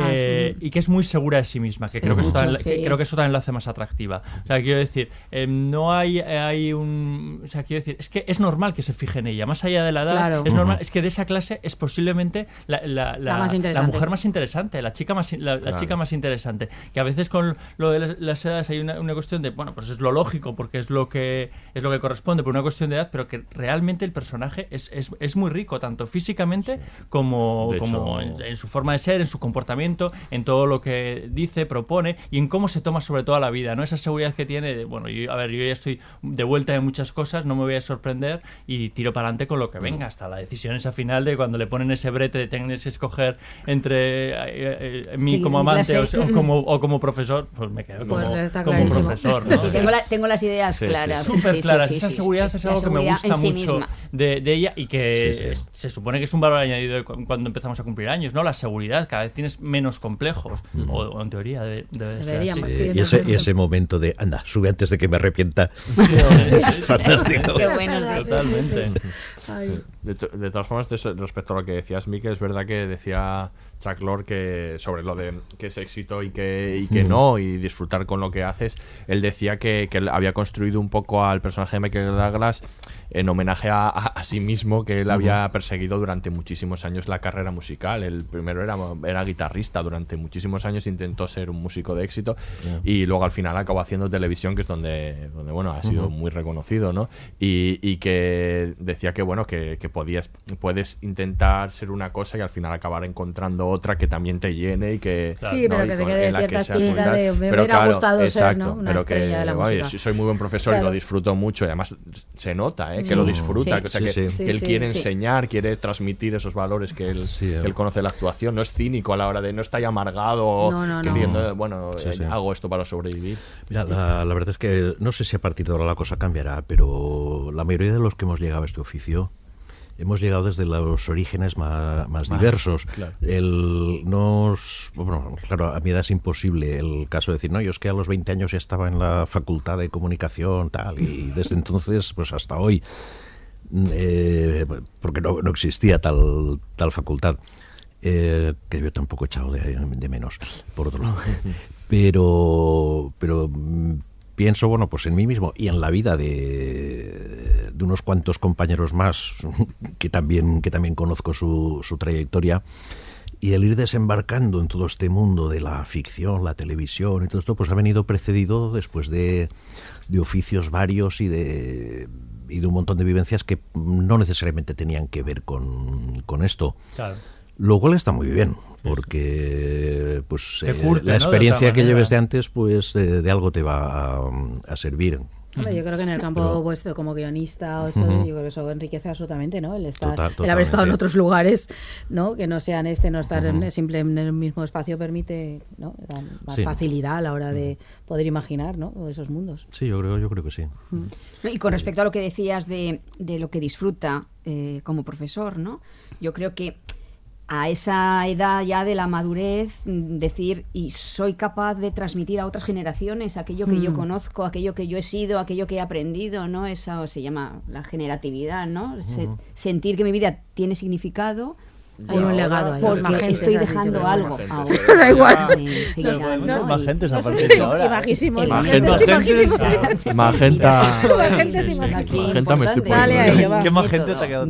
Venga, vamos a intentarlo, lo pero esto es Norman, dificilísimo. Es va. método con tengo hasta mi, marca, Mm. ¿no? Y, y la quiero transmitir. Me voy a ir y se quedará por No, ahí, ¿no? La quiero transmitir a Y otros. además es que es un placer, yo que lo estoy haciendo ahora, y que cada vez escribo menos, porque además cada vez me apetece menos, eh, pero cada vez me, me divierte más enseñar y, y me gusta más. Y me gusta más, además, romper reglas y decir, mira, todo esto que, que se dice que esto tiene que ser así y tal, mira, vamos a ver un montón de ejemplos de que no, Claro. de que no necesariamente no es así. es. Y me lo estoy pasando muchísimo mejor. eh, enseñando que, que- que escribiendo. A- además, con, con la gracia de, de que he llegado a tener gente de, de edades muy, muy diferentes también. Ujú. Eh, en un mismo curso he tenido un señor de 60 años y un chaval de 17. Interesantísimos los dos. Claro. Y, y unas conversaciones eh, entre todos estu- estupendas, sin, Ujú. sin notar para nada la brecha de la, de la edad. Es. La verdad es que es una de las cosas más estimulantes que Sí, se pueden hacer cuando llegas a una cierta edad, que es ponerte a enseñar. Es Lo- uno lo de los poco que- lo oficios poco más que bellos. sepas, eh, No, lo, lo- enseñanza. lo mucho que Lo sabes, sí, porque Sí. no es solo el co- la habilidad o el Ujú. conocimiento, es la reflexión sobre esa habilidad, ese conocimiento después de tantos años de poner en práctica, ¿no? Y a lo mejor dejarlo por escrito, pues igual cuesta un poco más, pero transmitirlo a otros de manera oral, bueno, es la transmisión oral de siempre. Y además ¿no? es un proceso de enriquecimiento cosas. mutuo, porque tú aprendes todo el rato. Mientras Hombre. estás enseñando, Sí, sí. aprendes todo el rato. Es, un, Hombre, es, una, es un feedback constante, vamos. Y tanto. Y luego me gusta en este caso de Michael Douglas que empezó con la serie esta de las calles de San Francisco Claro. y ahora aquí al final de la vida se Vuelve mete otra vez a hacer unas series Claro. después de un largo tiempo de vida de cine. ¿no? Mm, Bueno, Entonces es Michael como Douglas, un- que es muy listo, también es productor Sí, y, bueno, y ya. sabe, que- quiere decir que, Que la- el que proyecto... sabrá que el dinero está aquí el ahora. Sí. el proyecto... Y- está claro, pero pero es un buen, no, no, o sea, no deja de ser un poco, pues Mm. estoy cerrando un poco. No, y que haya escogido este papel, precisamente ser productor, que a lo mejor se le podía ir a la cabeza y haber cogido un papel donde efectivamente fuese alguien de éxito, que se tuviese Sí. unas novias eh, fantásticas y todo como más ciencia ficción, ¿no? Y, y es, vamos, puro realismo y, y- y una disección de, de- de- de la vejez absoluta. O sea, y él se pone ahí, ¿no? Cara, cara al espectador para Sí, que ex- le diseccionemos. Sí, no, eso sí. Es que, es que yo creo que es un papel muy interesante, Sí, ¿no? yo es sé, es que es... Y eso es algo que la televisión está permitiendo a muchas estrellas del cine, el tener personajes interesantes que probablemente el cine no les da de ninguna manera. El cine mantiene más... El cine comercial, estoy hablando. Hay otros cines que hacen Sí. claro, pero el cine comercial mantiene mucho más los clichés, Sí. los tópicos, los- el actor que ya se queda encasillado es muy difícil que salga de ahí.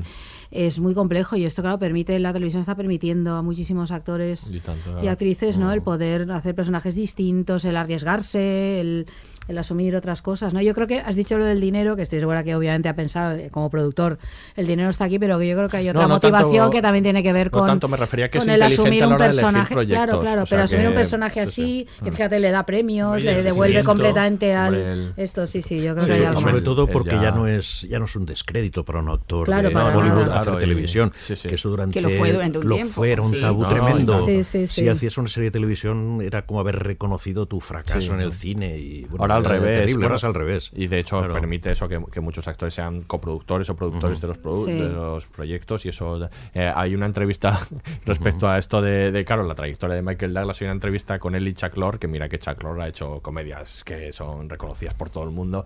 que en la que le preguntaba mm, algo así como. Les preguntaban a los dos de, de proyectos en los que participasen qué, qué actuación había en alguno de ellos que, que recomendasen ver para un actor. Y entonces primero contesta Michael Douglas y dice, bueno, yo en, el- en una que produje que se llama Alguien bueno sobre el nido del cuco.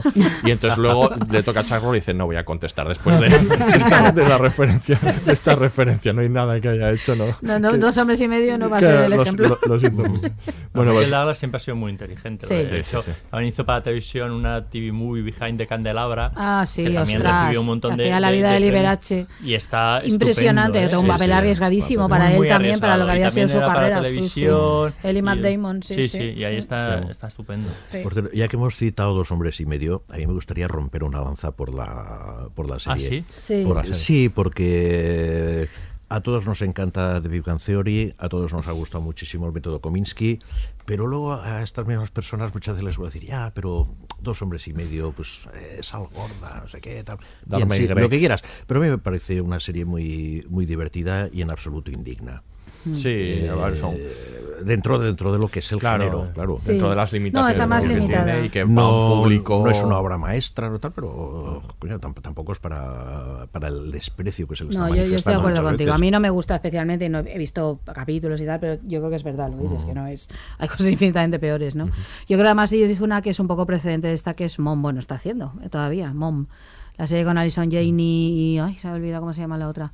Actriz que hay muchos temas que tienen que ver aquí. porque aquí son dos exadictas, madre e hija, que intentan salir adelante. Esta sí que es una sitcom, sitcom. Pensaba que ibas a decir Dharma y Greg. también. ¿Esa también es suya? Sí. Uy, yo veía eso hace mil años. Sí, sí, sí. Ahí. No, pero esta es, es interesantísima porque aquí no elude ningún caso, bueno, es humor negro como el de aquí.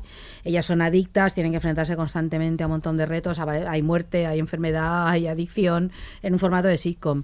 Madre Y- mía. No, no, es, pues, a mí me parece, a mí esta me parece un es- precedente clarísimo de esta Sí, y me hace en sí misma una serie excelente, de lo mejor que se está haciendo, porque además es también de asumir muchos riesgos y le pasa además que empieza como una historia más o menos familiar, madre adicta, hija adicta y luego la nieta y acaba siendo una historia de amigas. O sea, lo vuelve otra vez por el tema de las amigas, que son las que conforman el grupo de Alcohólicos Anónimos a donde van, que es, que es un descacharrante ese grupo, vuelve a ser esta, y hay otra, otra mujer muy ma- mayor a su vez, que es la experiencia, pero claro, todas han tenido vidas eh, la que menos hasta Sí. en la cárcel tres veces, ¿no? Sí, por, por, sí. por esto, ¿no? Es, y es muy interesante porque es un planteamiento algo muy dramático, un planteamiento humorístico eh, que no elude el drama de vez en cuando, ¿no? Y, y además los personajes van creciendo. A mí me parece un precedente clarísimo de esta. Y una y todavía está en emisión, vamos, de hecho, Sí, sí, la sí. ha ganado un montón de premios Sí, también no, la serie. muy Alison Jenny lo ha ganado todo, por supuesto que sí.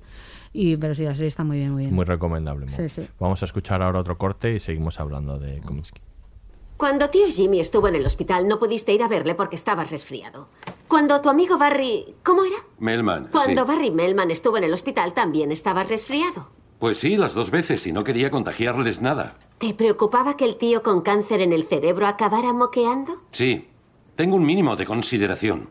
Vale, está bien, lo que tú digas. Ah, no, no, no. A ver, ¿tú qué crees que es? Que tienes miedo. Miedo. Ah, No, sí lo entiendo. Te estás haciendo mayor y no quieres que te lo recuerden. ¿Que me recuerden qué? ¿En serio? Sí. ¿Quieres que te lo diga? Sí, venga, dilo. La muerte. Te equivocas, te equivocas por completo. Vale, paso del tema. Reconozco que me da miedo una muerte violenta, el terrorismo, los tsunamis, esas cosas. Pero la muerte natural.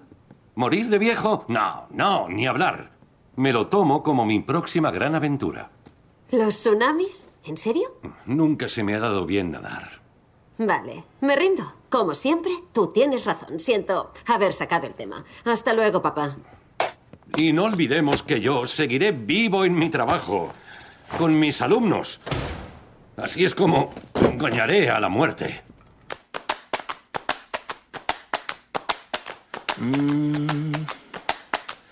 Lord, can you give me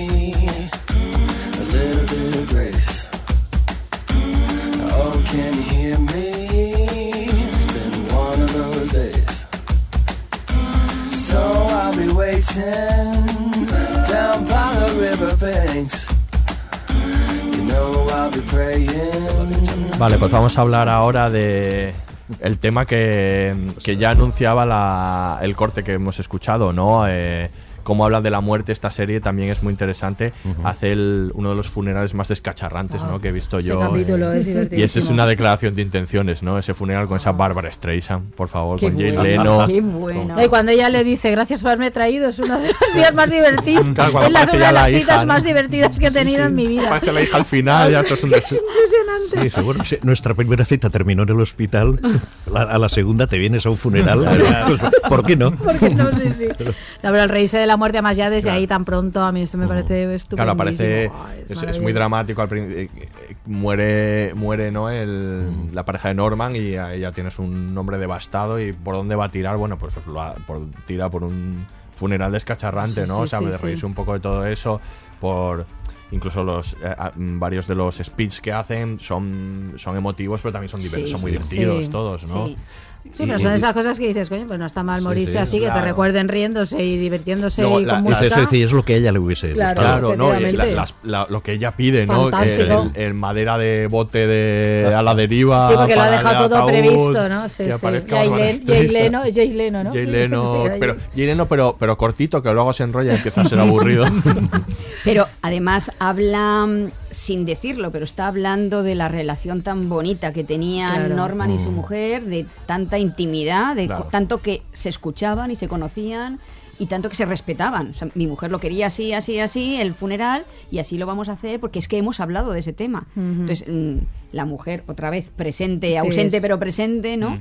Que tiene las cosas muy claras, que afronta la muerte, que se prepara para la muerte, es que nos dice cosas muy bonitas, ella incluso en esos momentos últimos, ¿no? O sea, ha dejado por escrito todo como quería que fuese, lo cual además a él le ayuda mucho Mm. en ese momento tan duro que a veces nos ocurre, ¿no? De repente viene una muerte que no te esperas y ahora qué hago y, Claro. y- y todos los papeleos que hay que hacer, pero ella lo tenía todo ya Ahí se nota la y relación de complicidad que tiene entre ellos y cómo se conoce y ella sabe que realmente le tiene que dejar la hoja de ruta. Sí. porque sabe Sí. que va a ser un momento en el que él se va a quedar completamente noqueado y que va a necesitar ayuda y ella no va a poder estar ahí para ayudarle. Y le ayuda a él, le ayuda Claro, al personaje Michael amigo. Sí, sí, que le claro, monta ahí efecti- el- el- efectivamente, el pero ella ya deja una, Sí. una hoja de ruta marcada de lo que tiene que hacer, cómo tiene que actuar. Otra cosa es luego ya la gestión de los sentimientos y de los afectos, que ahí entra el personaje de Sandy, claro.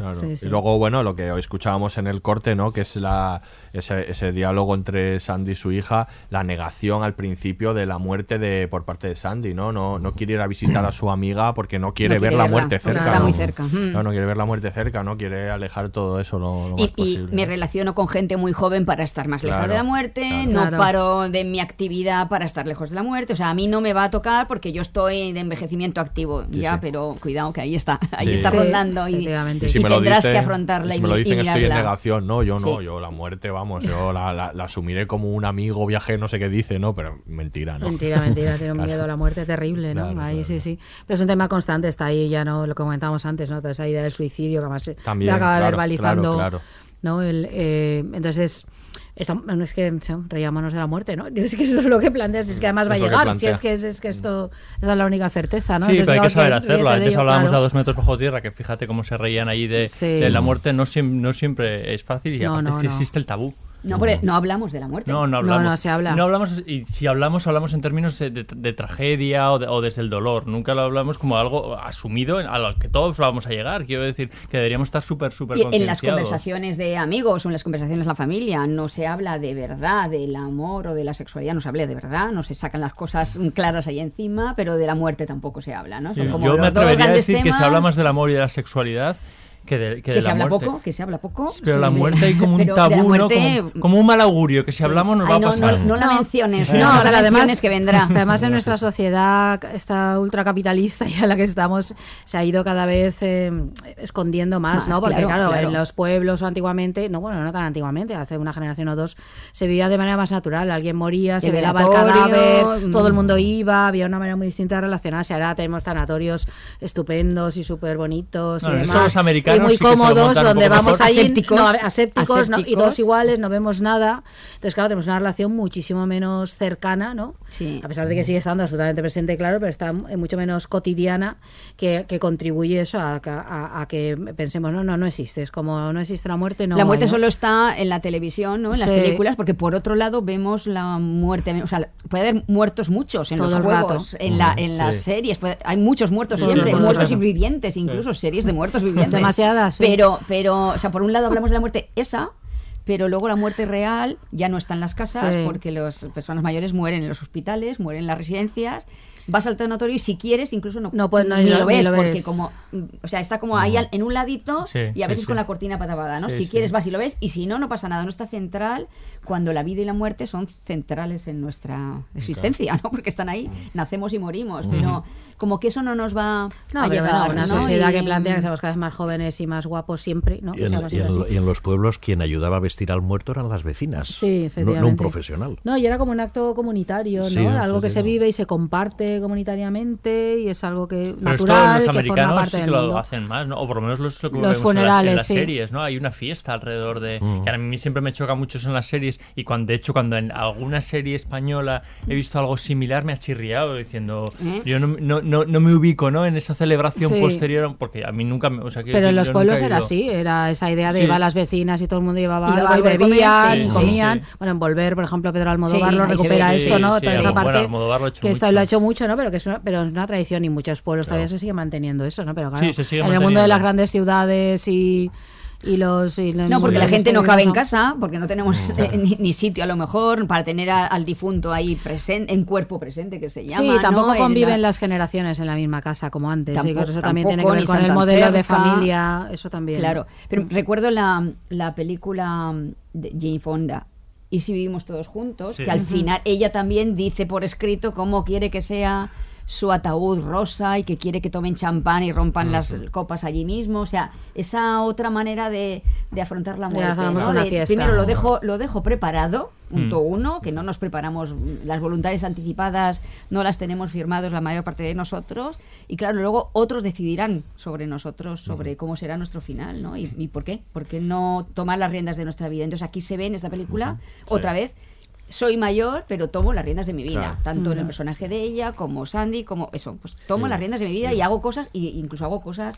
Iba a ser una- lo de, de lo de dejar las previsiones no es solo para que las cosas luego sean como nos hubiese gustado que sean, sino también por no dejarle el marrón a los que se También. crean de tener Claro. que pensar en a ver ahora qué hacemos. Antes de- también, también, Sí, sí, sí. eh, Sí, sí, sí. que, que tela, bueno, que ¿no? sea el funeral sea diferente, sea una fiesta, ¿no? O sea, o, o sea, con lo de Barbara Streisand y todo eso, yo este no está en el primer puesto porque el, el primer puesto está el funeral de Graham de los Monty Python, en que, que Sí, tenéis el en es YouTube, de que es el Chapman. mejor funeral de todos los Qué tiempos, probablemente. Bueno. Si alguien no ha visto eso, Sí. que va- vaya a YouTube y lo busque y vea cómo le cantaron sus están compañeros. todos devastados, pero es, un- pero es que es un no parar de reír, porque Sí, claro, es se dedican a hacerle un roast en toda regla, ¿no? Y es, es buenísimo, ¿no? Es muy divertido.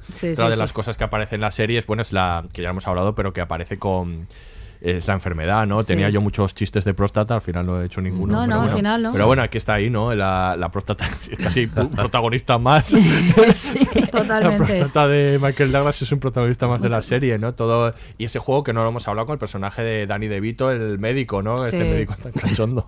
No, y, cómo son los médicos, que en, gener- en general, ¿no? También en el estereotipo. ¿no? Sí, Tú sí, vas sí. ahí con tu problema enorme que tiene Michael Douglas, con, que, que va a hacer pipí tan a menudo, y para mí esto será un cáncer, ¿no? Y el otro ahí, bueno, Sí. riéndose Sí. un poco del tema. Jugando al porque, claro, Tetris ve- ahí. Burlándose. Jugando al jugando al Tetris. Sí, te- buenas O- noticias. O No hay, no hay, de, hay de tres tipos, tortuga, Sí, sí. cuántas, ¿qué es lo que quieres? ¿No? Un susto muerte. Y sí, se lo sí. toma así a risa, o le mete el dedo y dice, la tienes muy gorda, y no sé, sí, sí, todo sí. ahí un poco... Que le pone- pregunta- le ¿Usted pone por qué- humor. por qué hizo urologo? Eso, eso. Por la variedad, dice, no hay dos penes iguales. Eso es Sí, buenísimo. porque esa es una gran pregunta. ¿Por qué te haces urólogo a alguien? Pero además, haber elegido a Danny DeVito, Claro. ese Sí, personaje que muy ya, amigo. lo, ya lo ves, además ya lo ves y te ríes. Pero además ¿no? son muy bueno, amigos de Michael Douglas, han hecho Sí. muchas cosas juntos como productor la y guerra de los director. Los ves y de como repente productor juntos y te acuerdas. Sí, sí, son. No, pero de nuevo, bueno, la enfermedad tratada con Todo mucho humor y con. Y bueno, y aun, Y- a- aun dentro de la, del drama que pueda ser para él tener un cáncer, pues el total con mucho humor, ¿no? O sea, Sí. y Huelca incluso pues, pre- precisamente pone el personaje de Danny DeVito, ¿no? Que esto ya es divertido ya solo verle Solo, mm. solo para cargarlo eso, ¿no? De humor, la, la- una cosa que podría ser muy trágica, ¿no? Mm.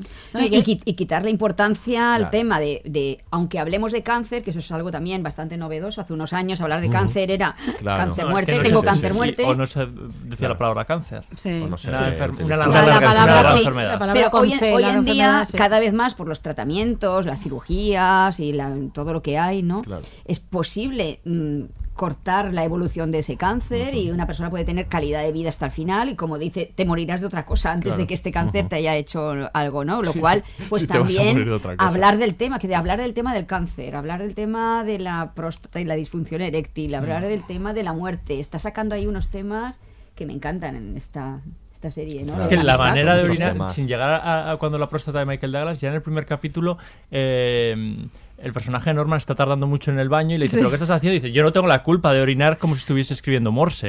O sea, quiero decir, de que entra dentro de su día a día. O sea, es que esto es así. O sea, vete acostumbrándote a lo que, a lo que viene. O sea, que las cosas no, no- esa rapidez con la que se vive cuando empiezas a, a cumplir años, todo va de una manera más ralentizada, ¿no? Sí, Y habla de la salud también, la, la salud de la esposa que está ahí ya convaleciente en sus Claro. últimos días y no está en el hospital, que está en casa, es esa muerte Bueno, al final de pero los es días rica, ¿eh? en Yo igual casa. esto ayuda. Yo creo Ah, que es, es ah. rica. Yo creo que hay un Bueno, componente ahí, ayuda bastante, ¿no? Tiene todos los cuidados en su casa. Claro, claro. Ahí sí, ¿no? Claro, Pero pero, sí. aún así la- esto de la hospitalización a domicilio está desarrollándose cada vez más Claro. en todos Sí. los niveles, ¿no? Claro, con dinero la vida Más se fácil, vive de otra manera, A- la a vejez los- también. a los y 15, la a los. 25 Sí, y a los da igual, 50. ¿no? Y la muerte. Llevas Todo. muchísimo mejor los problemas de próstata, de eh, lo que todo, sea, con dinero. Todo. O sea, mi gran problema es que tiene tantos bolsos que no sé qué voy a hacer con ellos, ¿no? O sea, mm, en, en fin, ¿no? Sí. Eh, Sí, sí, pues eh, realmente la vejez muchas veces va acompañada de dependencia, va acompañada Mm. de, de enfermedades y va acompañada de pobreza. Mm. Muchas vejeces son Sí, así, claro, las claro. pensiones de jubilación son muy bajas, la media. Hay gente que, que vive en situación de vulnerabilidad y eso aquí no se muestra. Claro, es una película americana es amable. y aquí Mm. lo, lo que no hay es problema de dinero. Bueno, pero a una ficción hay que pedirle todo. Hay que pedirle su Mm. mundo, que construya su Pero- mundo, que esté bien construido y aquí lo está y trata ya un montón de temas. Pues ya habrá Sí, otra ficción Sí, que sí, nos sí. hable de Sí, eso. sí, sí. Ahí, ¿no? Sin duda. No, y porque también si meten ese otro problema, Sí. posiblemente de- desviarían el foco o lo difuminarían de, de lo que es la intención principal Claro, de la, sí. de la no, bueno, serie. meten un problema económico, Sí, pero que se soluciona en, puntual, en es nada. Te, te pido Sí. dinero, me das 300.000 euros. Toma, Toma. espera, espera que saque, tengo aquí algo de calderilla. ¿no? talón. Si ese es el problema, toma. No Sí, pasa este, por ejemplo, ¿no? en Mom, en la serie se ha comentado, es un tema central. Ellas son pobres y tienen, y tienen Claro, que salir claro. adelante, por ejemplo. Claro. Pero claro, es una serie, otra, es otra serie distinta. Ahí. Sí, bueno, tampoco se resuelve tan rápido el tema del dinero. No, hay hay, no, hay no, un, ti- hay- hay un tienes momento un- de decir, es que yo te lo, o sea, yo te lo prestaría porque lo tengo y no, y, y- y- y no pasa nada, pero esto nos va a condicionar de alguna manera. amistad, claro, no la quiero que amistad, esto rompa y la eso me gusta en ese, Sí, en ese, sí. en ese, Es en el ese deton- sentido, ¿no? detonante, ¿no? El conflicto para que se enfaden. Lo que pasa, y- Claro. y Sí, luego- lo que pasa es que es curioso eso, eh, por lo del dinero, porque es que a mí se me llama la atención como, o sea, una amistad, tú puedes hacer cualquier cosa, quedarte a dormir, ayudarle a cualquier cosa, verlo en los peor momentos, estar ahí, pero lo del dinero marca una diferencia. Y a mí se me, me llama la atención, el dinero es, no sé, es, permitidme, solo dinero. Quiero decir, es algo que si alguien tiene mucho, no es nada Sí. significativo Mm. que parte de ese dinero lo de eh, lo pueda prestar a un amigo que está en un apuro cuando le presta su tiempo que es infinitamente más valioso que el dinero su energía su alegría o lo que sea entonces me llama mucho la atención no en la serie sino en la En la vida, vida en general. que sea porque refleja muy bien algo que vivimos y que a mí me, me- me molesta muchísimo esta idea de de por qué prestar dinero de pronto va a ser una diferencia en la relación. Si ya te he visto en lo peor y tú a mí porque somos amigos de verdad o con familiares y, es, y está muy bien que lo, que lo plantee, pero si para el otro eso no es nada. O sea, es infinitamente más importante el tiempo que le dedica, el, el estar pensando, Claro. la preocupación, es infinitamente más no lo relevante que los dinero. 300.000 mil dólares. ¿eh? ¿no? es sí, algo así. tiene- Entonces, Es estaba pensando Está bien, en la, eso es muy en concreto, ¿no? la película La- Las razones la de mis amigos, que no sé si lo habéis visto, Sí. está, basado en, una- en un libro de Belén Gopegui. Sí, sí, que estupendo, es estupendo, y ahí precisamente habla de eso, o sea, cómo la amistad se puede romper por el dinero. Es que desgraciadamente ese sí que es un tema que a veces... Y las familias. a Pero que no debería ser Que- Ya, esto, pero, es, es una, es una realidad. O sea, quiero decir que el dinero a veces es muy, muy determinante, ¿no? O sea, y no, y no debería serlo, en es- sobre todo en este contexto, pero imagínate aquí, en una relación en la que hay mucho dinero por parte de uno, porque Norman debe tener mucho Sí, dinero, ahí está la casa y en la Las superempresa. oficinas.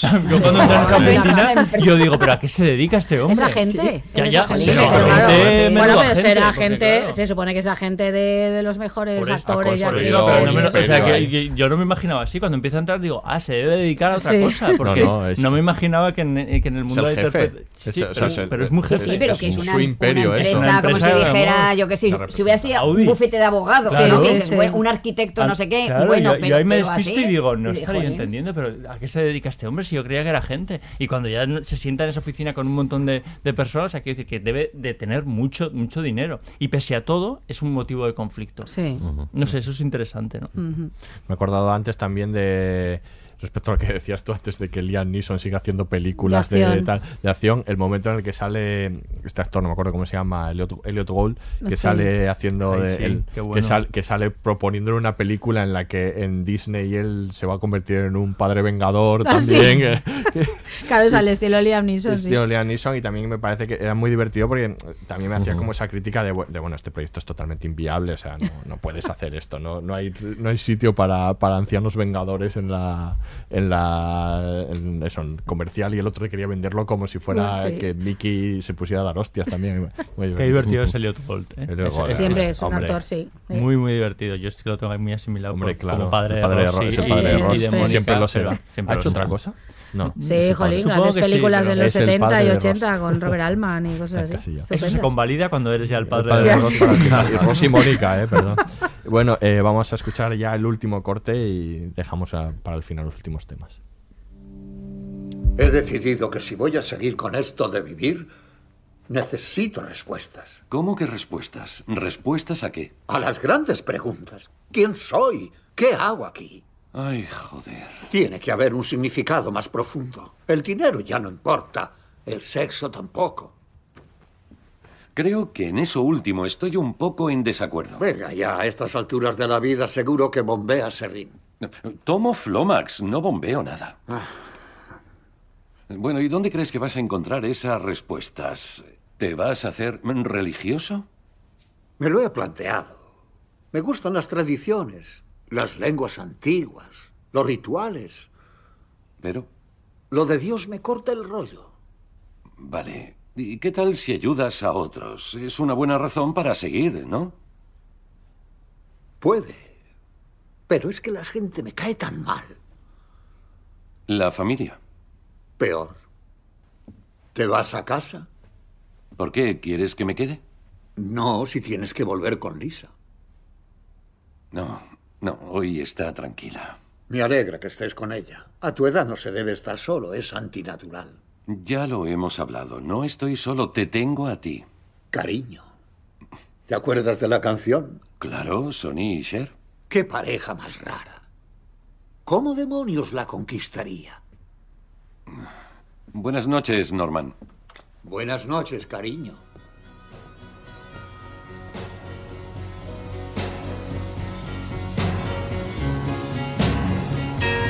You to hold my hand. I got you to understand. I got you to walk with me.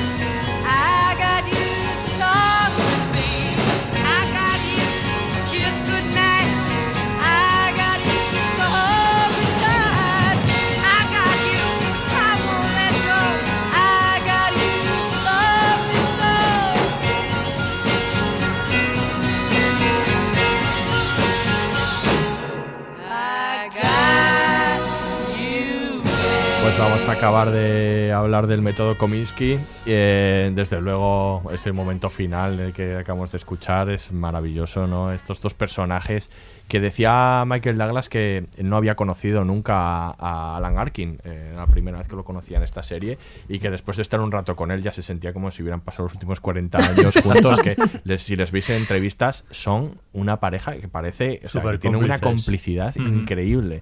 Esa complicidad se nota en Hombre, la- esto es esencial, porque y tiene una imagínate que dos, los dos actores no hay, me parece importante. tiene una química tremenda, ¿no? Además es que yo creo que empuja un poco también, ayuda un poco Alan Arkin a Michael Douglas, que me parece que tiene menos vis cómica, él lo dice, Sí. que, que no te- yo no tengo tanta gracia, ¿no? Y le empuja un poco, ¿no? Le ayuda también en ese, Mm. ese trayecto. Bueno, no ha hecho pocas, bueno, sí que ha hecho comedias, pero es verdad que no desarrollando tanto una vis cómica, no, no, más no. vinculado a otros personajes. Sí. Sí, Alan Arkin es que es un todoterreno. Es el típico actor como poco conocido, ¿no? Porque en realidad la gente no le conoce. No. Es un actorazo actor que luego de- descubres que está en un montón de buenas películas, siempre siempre haciéndolo bien, ¿no?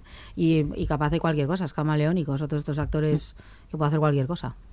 Y aquí, bueno, un personajazo. Un personajazo. Y bueno, y luego la, la serie, lo hemos hablado un poco, ¿no? Pero en cuanto al formato de serie eh, que tenemos entre manos, como lo que os comenta de Chuck Lorre, se veía, se había visto muy liberado, pero yo creo que es muy interesante que sin ser una sitcom es una sitcom. O sea, es una, es una comedia, ¿no? De cortita que no tiene lisas enlatadas y que no tiene el formato de cámaras habitual, ¿no? También afortunadamente las dos cosas casi, ¿no? y, y no tiene público en vivo, pero mantiene ese espíritu de sitcom, ¿no? Yo creo que era lo más difícil. Él decía que era lo más difícil. Dice, "Va, a ver si soy capaz de hacer gracia con esto, ¿no? De, porque al final él lo que quiere es eh, hacer reír, ¿no? Con, con esta serie. Y yo creo que sí funciona en ese sentido y, y pese a que es verdad que tiene como esta cosa que tiene Netflix que libera tanto de que si dura un capítulo 40 minutos y otro 20, pues así Pero en general no pasan de los 30 pero, minutos, ¿no? Pero Igual está, hay uno. sí, está, 20, 20 alguno algo. 20 Sí. algo, y podría 30. ser una sitcom en realidad de, de un solo decorado, o, sea, o de tres decorados. Sí, porque en realidad no hay tantos No sitios. tiene más. o sea, es verdad que lo agradeces por las localizaciones y demás, pero es una serie de personajes, básicamente. O sea, quiero decir, no, no destaca tanto. Entonces, ahí sí que es verdad que vuelve un poco a ser una serie clásica, pero la transgresión de esta serie es más por el tipo de personajes, por el tipo de temas, ¿no? Que que por lo que, que, que por el propio contexto de la, de, de la serie, ¿no? Y esto es muy, muy curioso ahora que se está experimentando tanto con las comedias, ¿no? Hablábamos en el anterior podcast de Miss Maisel, ¿no? Que es una comedia, pero que dura una hora eh, cada, cada capítulo. Y Ujú. este vuelve un poco a la esencia de, de- de la comedia y lo aprovecha muy bien los, los capítulos. Desde luego en 25 puedes tirar las tramas. No hay tramas de relleno en, en ningún momento. No, no. No, bueno, eso también es cierto, es verdad. Que eso se, se mantiene- agradece se agradece mucho, ¿eh? muchísimo. Y que no haya No las necesitas. No, Sí. no las necesitas. Sí, o no necesitas como tres argumentos distintos para cada capítulo, Ujú. como suele pasar a veces con las sitcoms, ¿no? Que hay el principal más dos otros de vinculando a los personajes secundarios, ¿no? Eso Aquí pasa mucho y aquí esto se no. salta. Bueno, aquí tenemos un guionista que estoy hablando Sí, de guion sí. yo con un guionista profesional. muchas veces es el que se lo sabe. Sí, son, son necesidades del formato. Ya. Claro. Por ejemplo, pues una, una serie de hospital siempre tienes el caso muy dramático, el caso medio medio y el caso cómico. Sí. Y un poquito Más de la, amor más la también, trama ¿no? Ahí en arco, medio. más la trama arco que es donde suele ir la trama Y en Anatomía amorosa. de Grey mucho amor luego también. Sí, pero pero Mucho- mucho esos tres folleteo, casos los tienes, que, los tienes que tener. Más luego las tramas arco de los secundarios, pues claro, es que necesitas 70 minutos eh, en cada capítulo y hay que inventar mucho para que, Sí, sí. para que y, y sobre todo además si, si se pretende que dure muchísimas temporadas, pues Claro. claro, te ves muy forzado a hacer eso. A mí me parece un- una maravilla el poder trabajar en formatos de 6, 8 capítulos que no pasen de 50 minutos y además que una vez hayan terminado, se hayan terminado. Sí, sin, sin segundas temporadas Eso. ni cosas de estas. Supongo Aunque que- a mí yo en, en esta yo quiero una segunda temporada ya, o sea, quiero ¿eh? decir, hay Sí, que bueno, te lo piden y, y te apetece Claro. saber Sí. mucho más de la Sí, vida sí. de los personajes, pero que no sea de manera forzada, yo ahí te No, entiendo, ¿eh? porque a veces los personajes te lo piden, yo desde luego quiero saber Sí. más de Más plantea, ¿no? Norman, Alan, ¿no? Alan Arkin ahí al final plantea qué va a hacer con su vida, ¿no? Claro. Ahora, que quiere probar nuevas cosas y odia, odia a la gente, así que no la va a ayudar, pero Pues aparte de hace, eso, ¿no? Podría... No, nada más en el corte que habéis puesto lo dice, quiero respuestas a las grandes preguntas, Claro. ¿no? Y no sé ahora por dónde las voy a encontrar. Bueno, pues igual ahí, ahora Hay en la segunda temporada ahí. tenemos todo un campo de desarrollo del personaje, ¿no? Ujú. Y Tenemos no tantos personajes, pero algunos sí que interesantes. El, a mí sí me gustaría abundar por el- sobre el personaje de Elisa, porque lo que dijo Paco antes está, era muy interesante, de cómo habían elegido ese, ese perfil de personaje, que decía Chuck Lorre que, que quería además que, que le desafiase un poco, o sea, un poco no, o mucho, mucho. para, para que el personaje a través de ella aprendiese, que era otra cosa interesante que él quería de, de la serie, que el personaje protagonista fuera capaz a su edad de aprender y algo, cambiar, ¿no? y cambiar, sí. Entonces ella eso lo hace porque ella le lleva la delantera casi en cualquier en todo momento, Sí, ¿no? sí. Ya lo hacen desde el principio Bueno, esa pero- cita que tienen, ¿no? En la que ella eh, le engaña y hace como que está llorando y lo pasa fatal Sí, sí, y luego sí, sí, le ha sí. engañado y ya, Ella- ya te ella le da está demostrando vueltas. que le está dando, le da Sí, dos sí. vueltas, ¿no? Claro. De todas maneras, el que el personaje aprenda y, y cambie es, es una obligación de toda Claro, ficción. de todas ficciones. Sí, porque si no, no habría nada a lo que acogerse, ¿no? No, pero está bien que se planteen personajes. Lo que pasa es que mayores. está Claro, estupendamente bien resuelto. Claro, Claro, un personaje eso, ¿no? Como, Sí. como tan cerrado a, ¿no? a cambiar probablemente, porque tiene ese- todo ese ego y eso, y que no, incluso en lo de la, en lo de la, el miedo al que tiene a la muerte, ¿no? Como en ese sentido también acaba yendo, bueno, por la bronca de su hija, que es otro personaje que también es interesante, pues, aunque sirve en este caso más de contrapunto, ¿no? Que, le está desafiando, le está planteando, ¿no? T- Todo el tiempo para que se enfrente a lo que él ha sido y lo que es. También es muy interesante. No, y todo lo que le sucede al amigo le obliga a él a enfrentarse a todo eso, claro, ahí es el cambio que le pasa. ¿no? Hablábamos antes del canto a la amistad, ¿no? Está la amistad entre Norman y Sandy. Está la amistad de Sandy con su hija, Hmm. porque ya es una amistad, ya es una Mm. relación más de amigos, que Sí, de respeto padre, de- mutuo, de padre e hija, sí. ¿no? Y me permito decirte cosas que no estás haciendo bien y tú me dices a mí, ¿no? La amistad con Lisa, que ahí está la, la amistad con la, ¿cómo se llama? La mujer que ha muerto. Aileen. Aileen. La, la amistad que tenía con Aileen, o sea, hay varias Mm. Sí, sí. amistades, Sí. ¿no? Que es Sí, sí. bonito. A mí el personaje que más me saca un poco, veo que está trazado de una manera más grotesca, es el de la hija de Norman.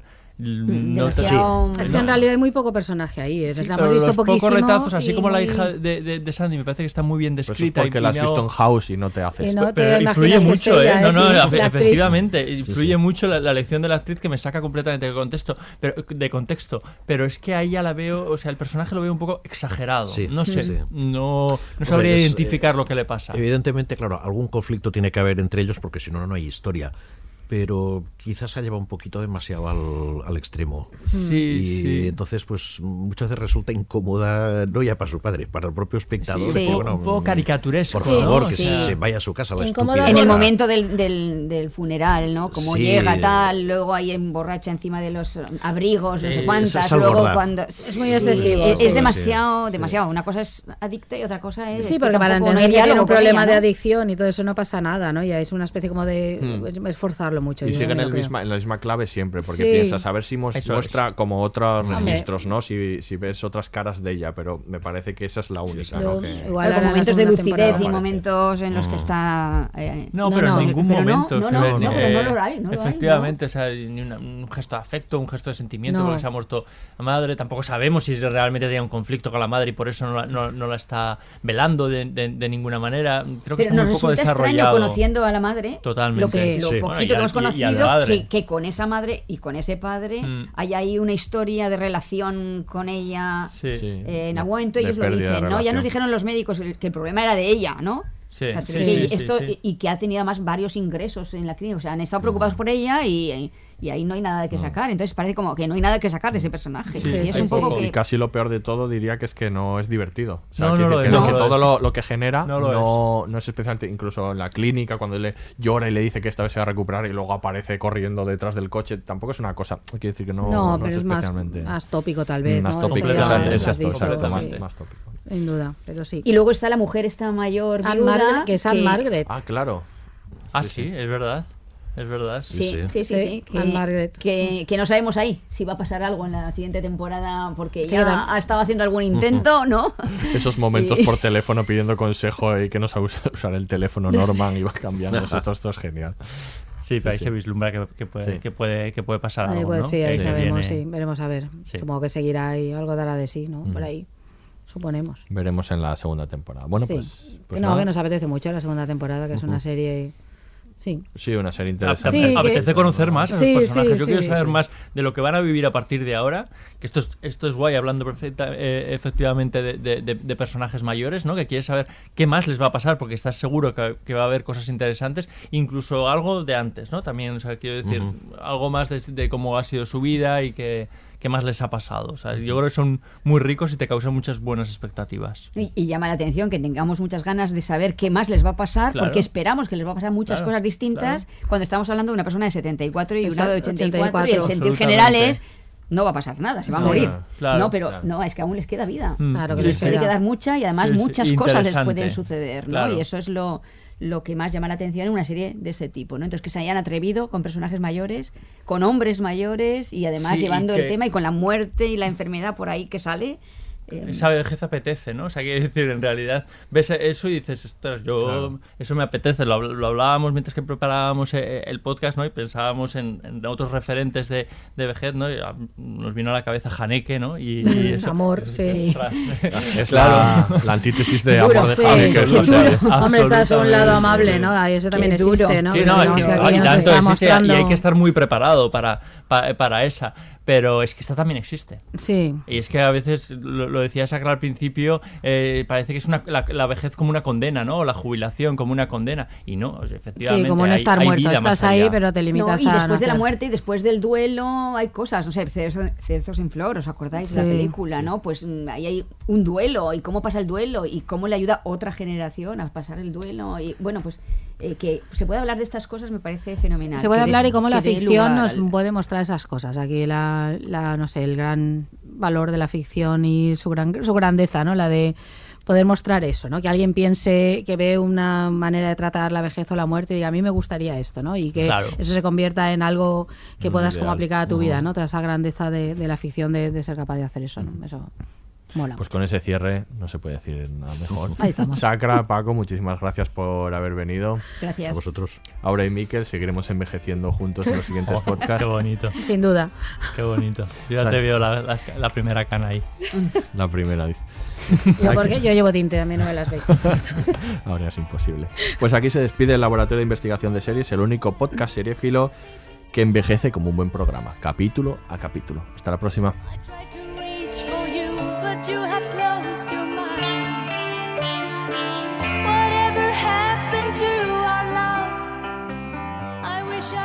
Todos los episodios y contenidos adicionales en podiumpodcast.com y en nuestra aplicación disponible para dispositivos iOS y Android.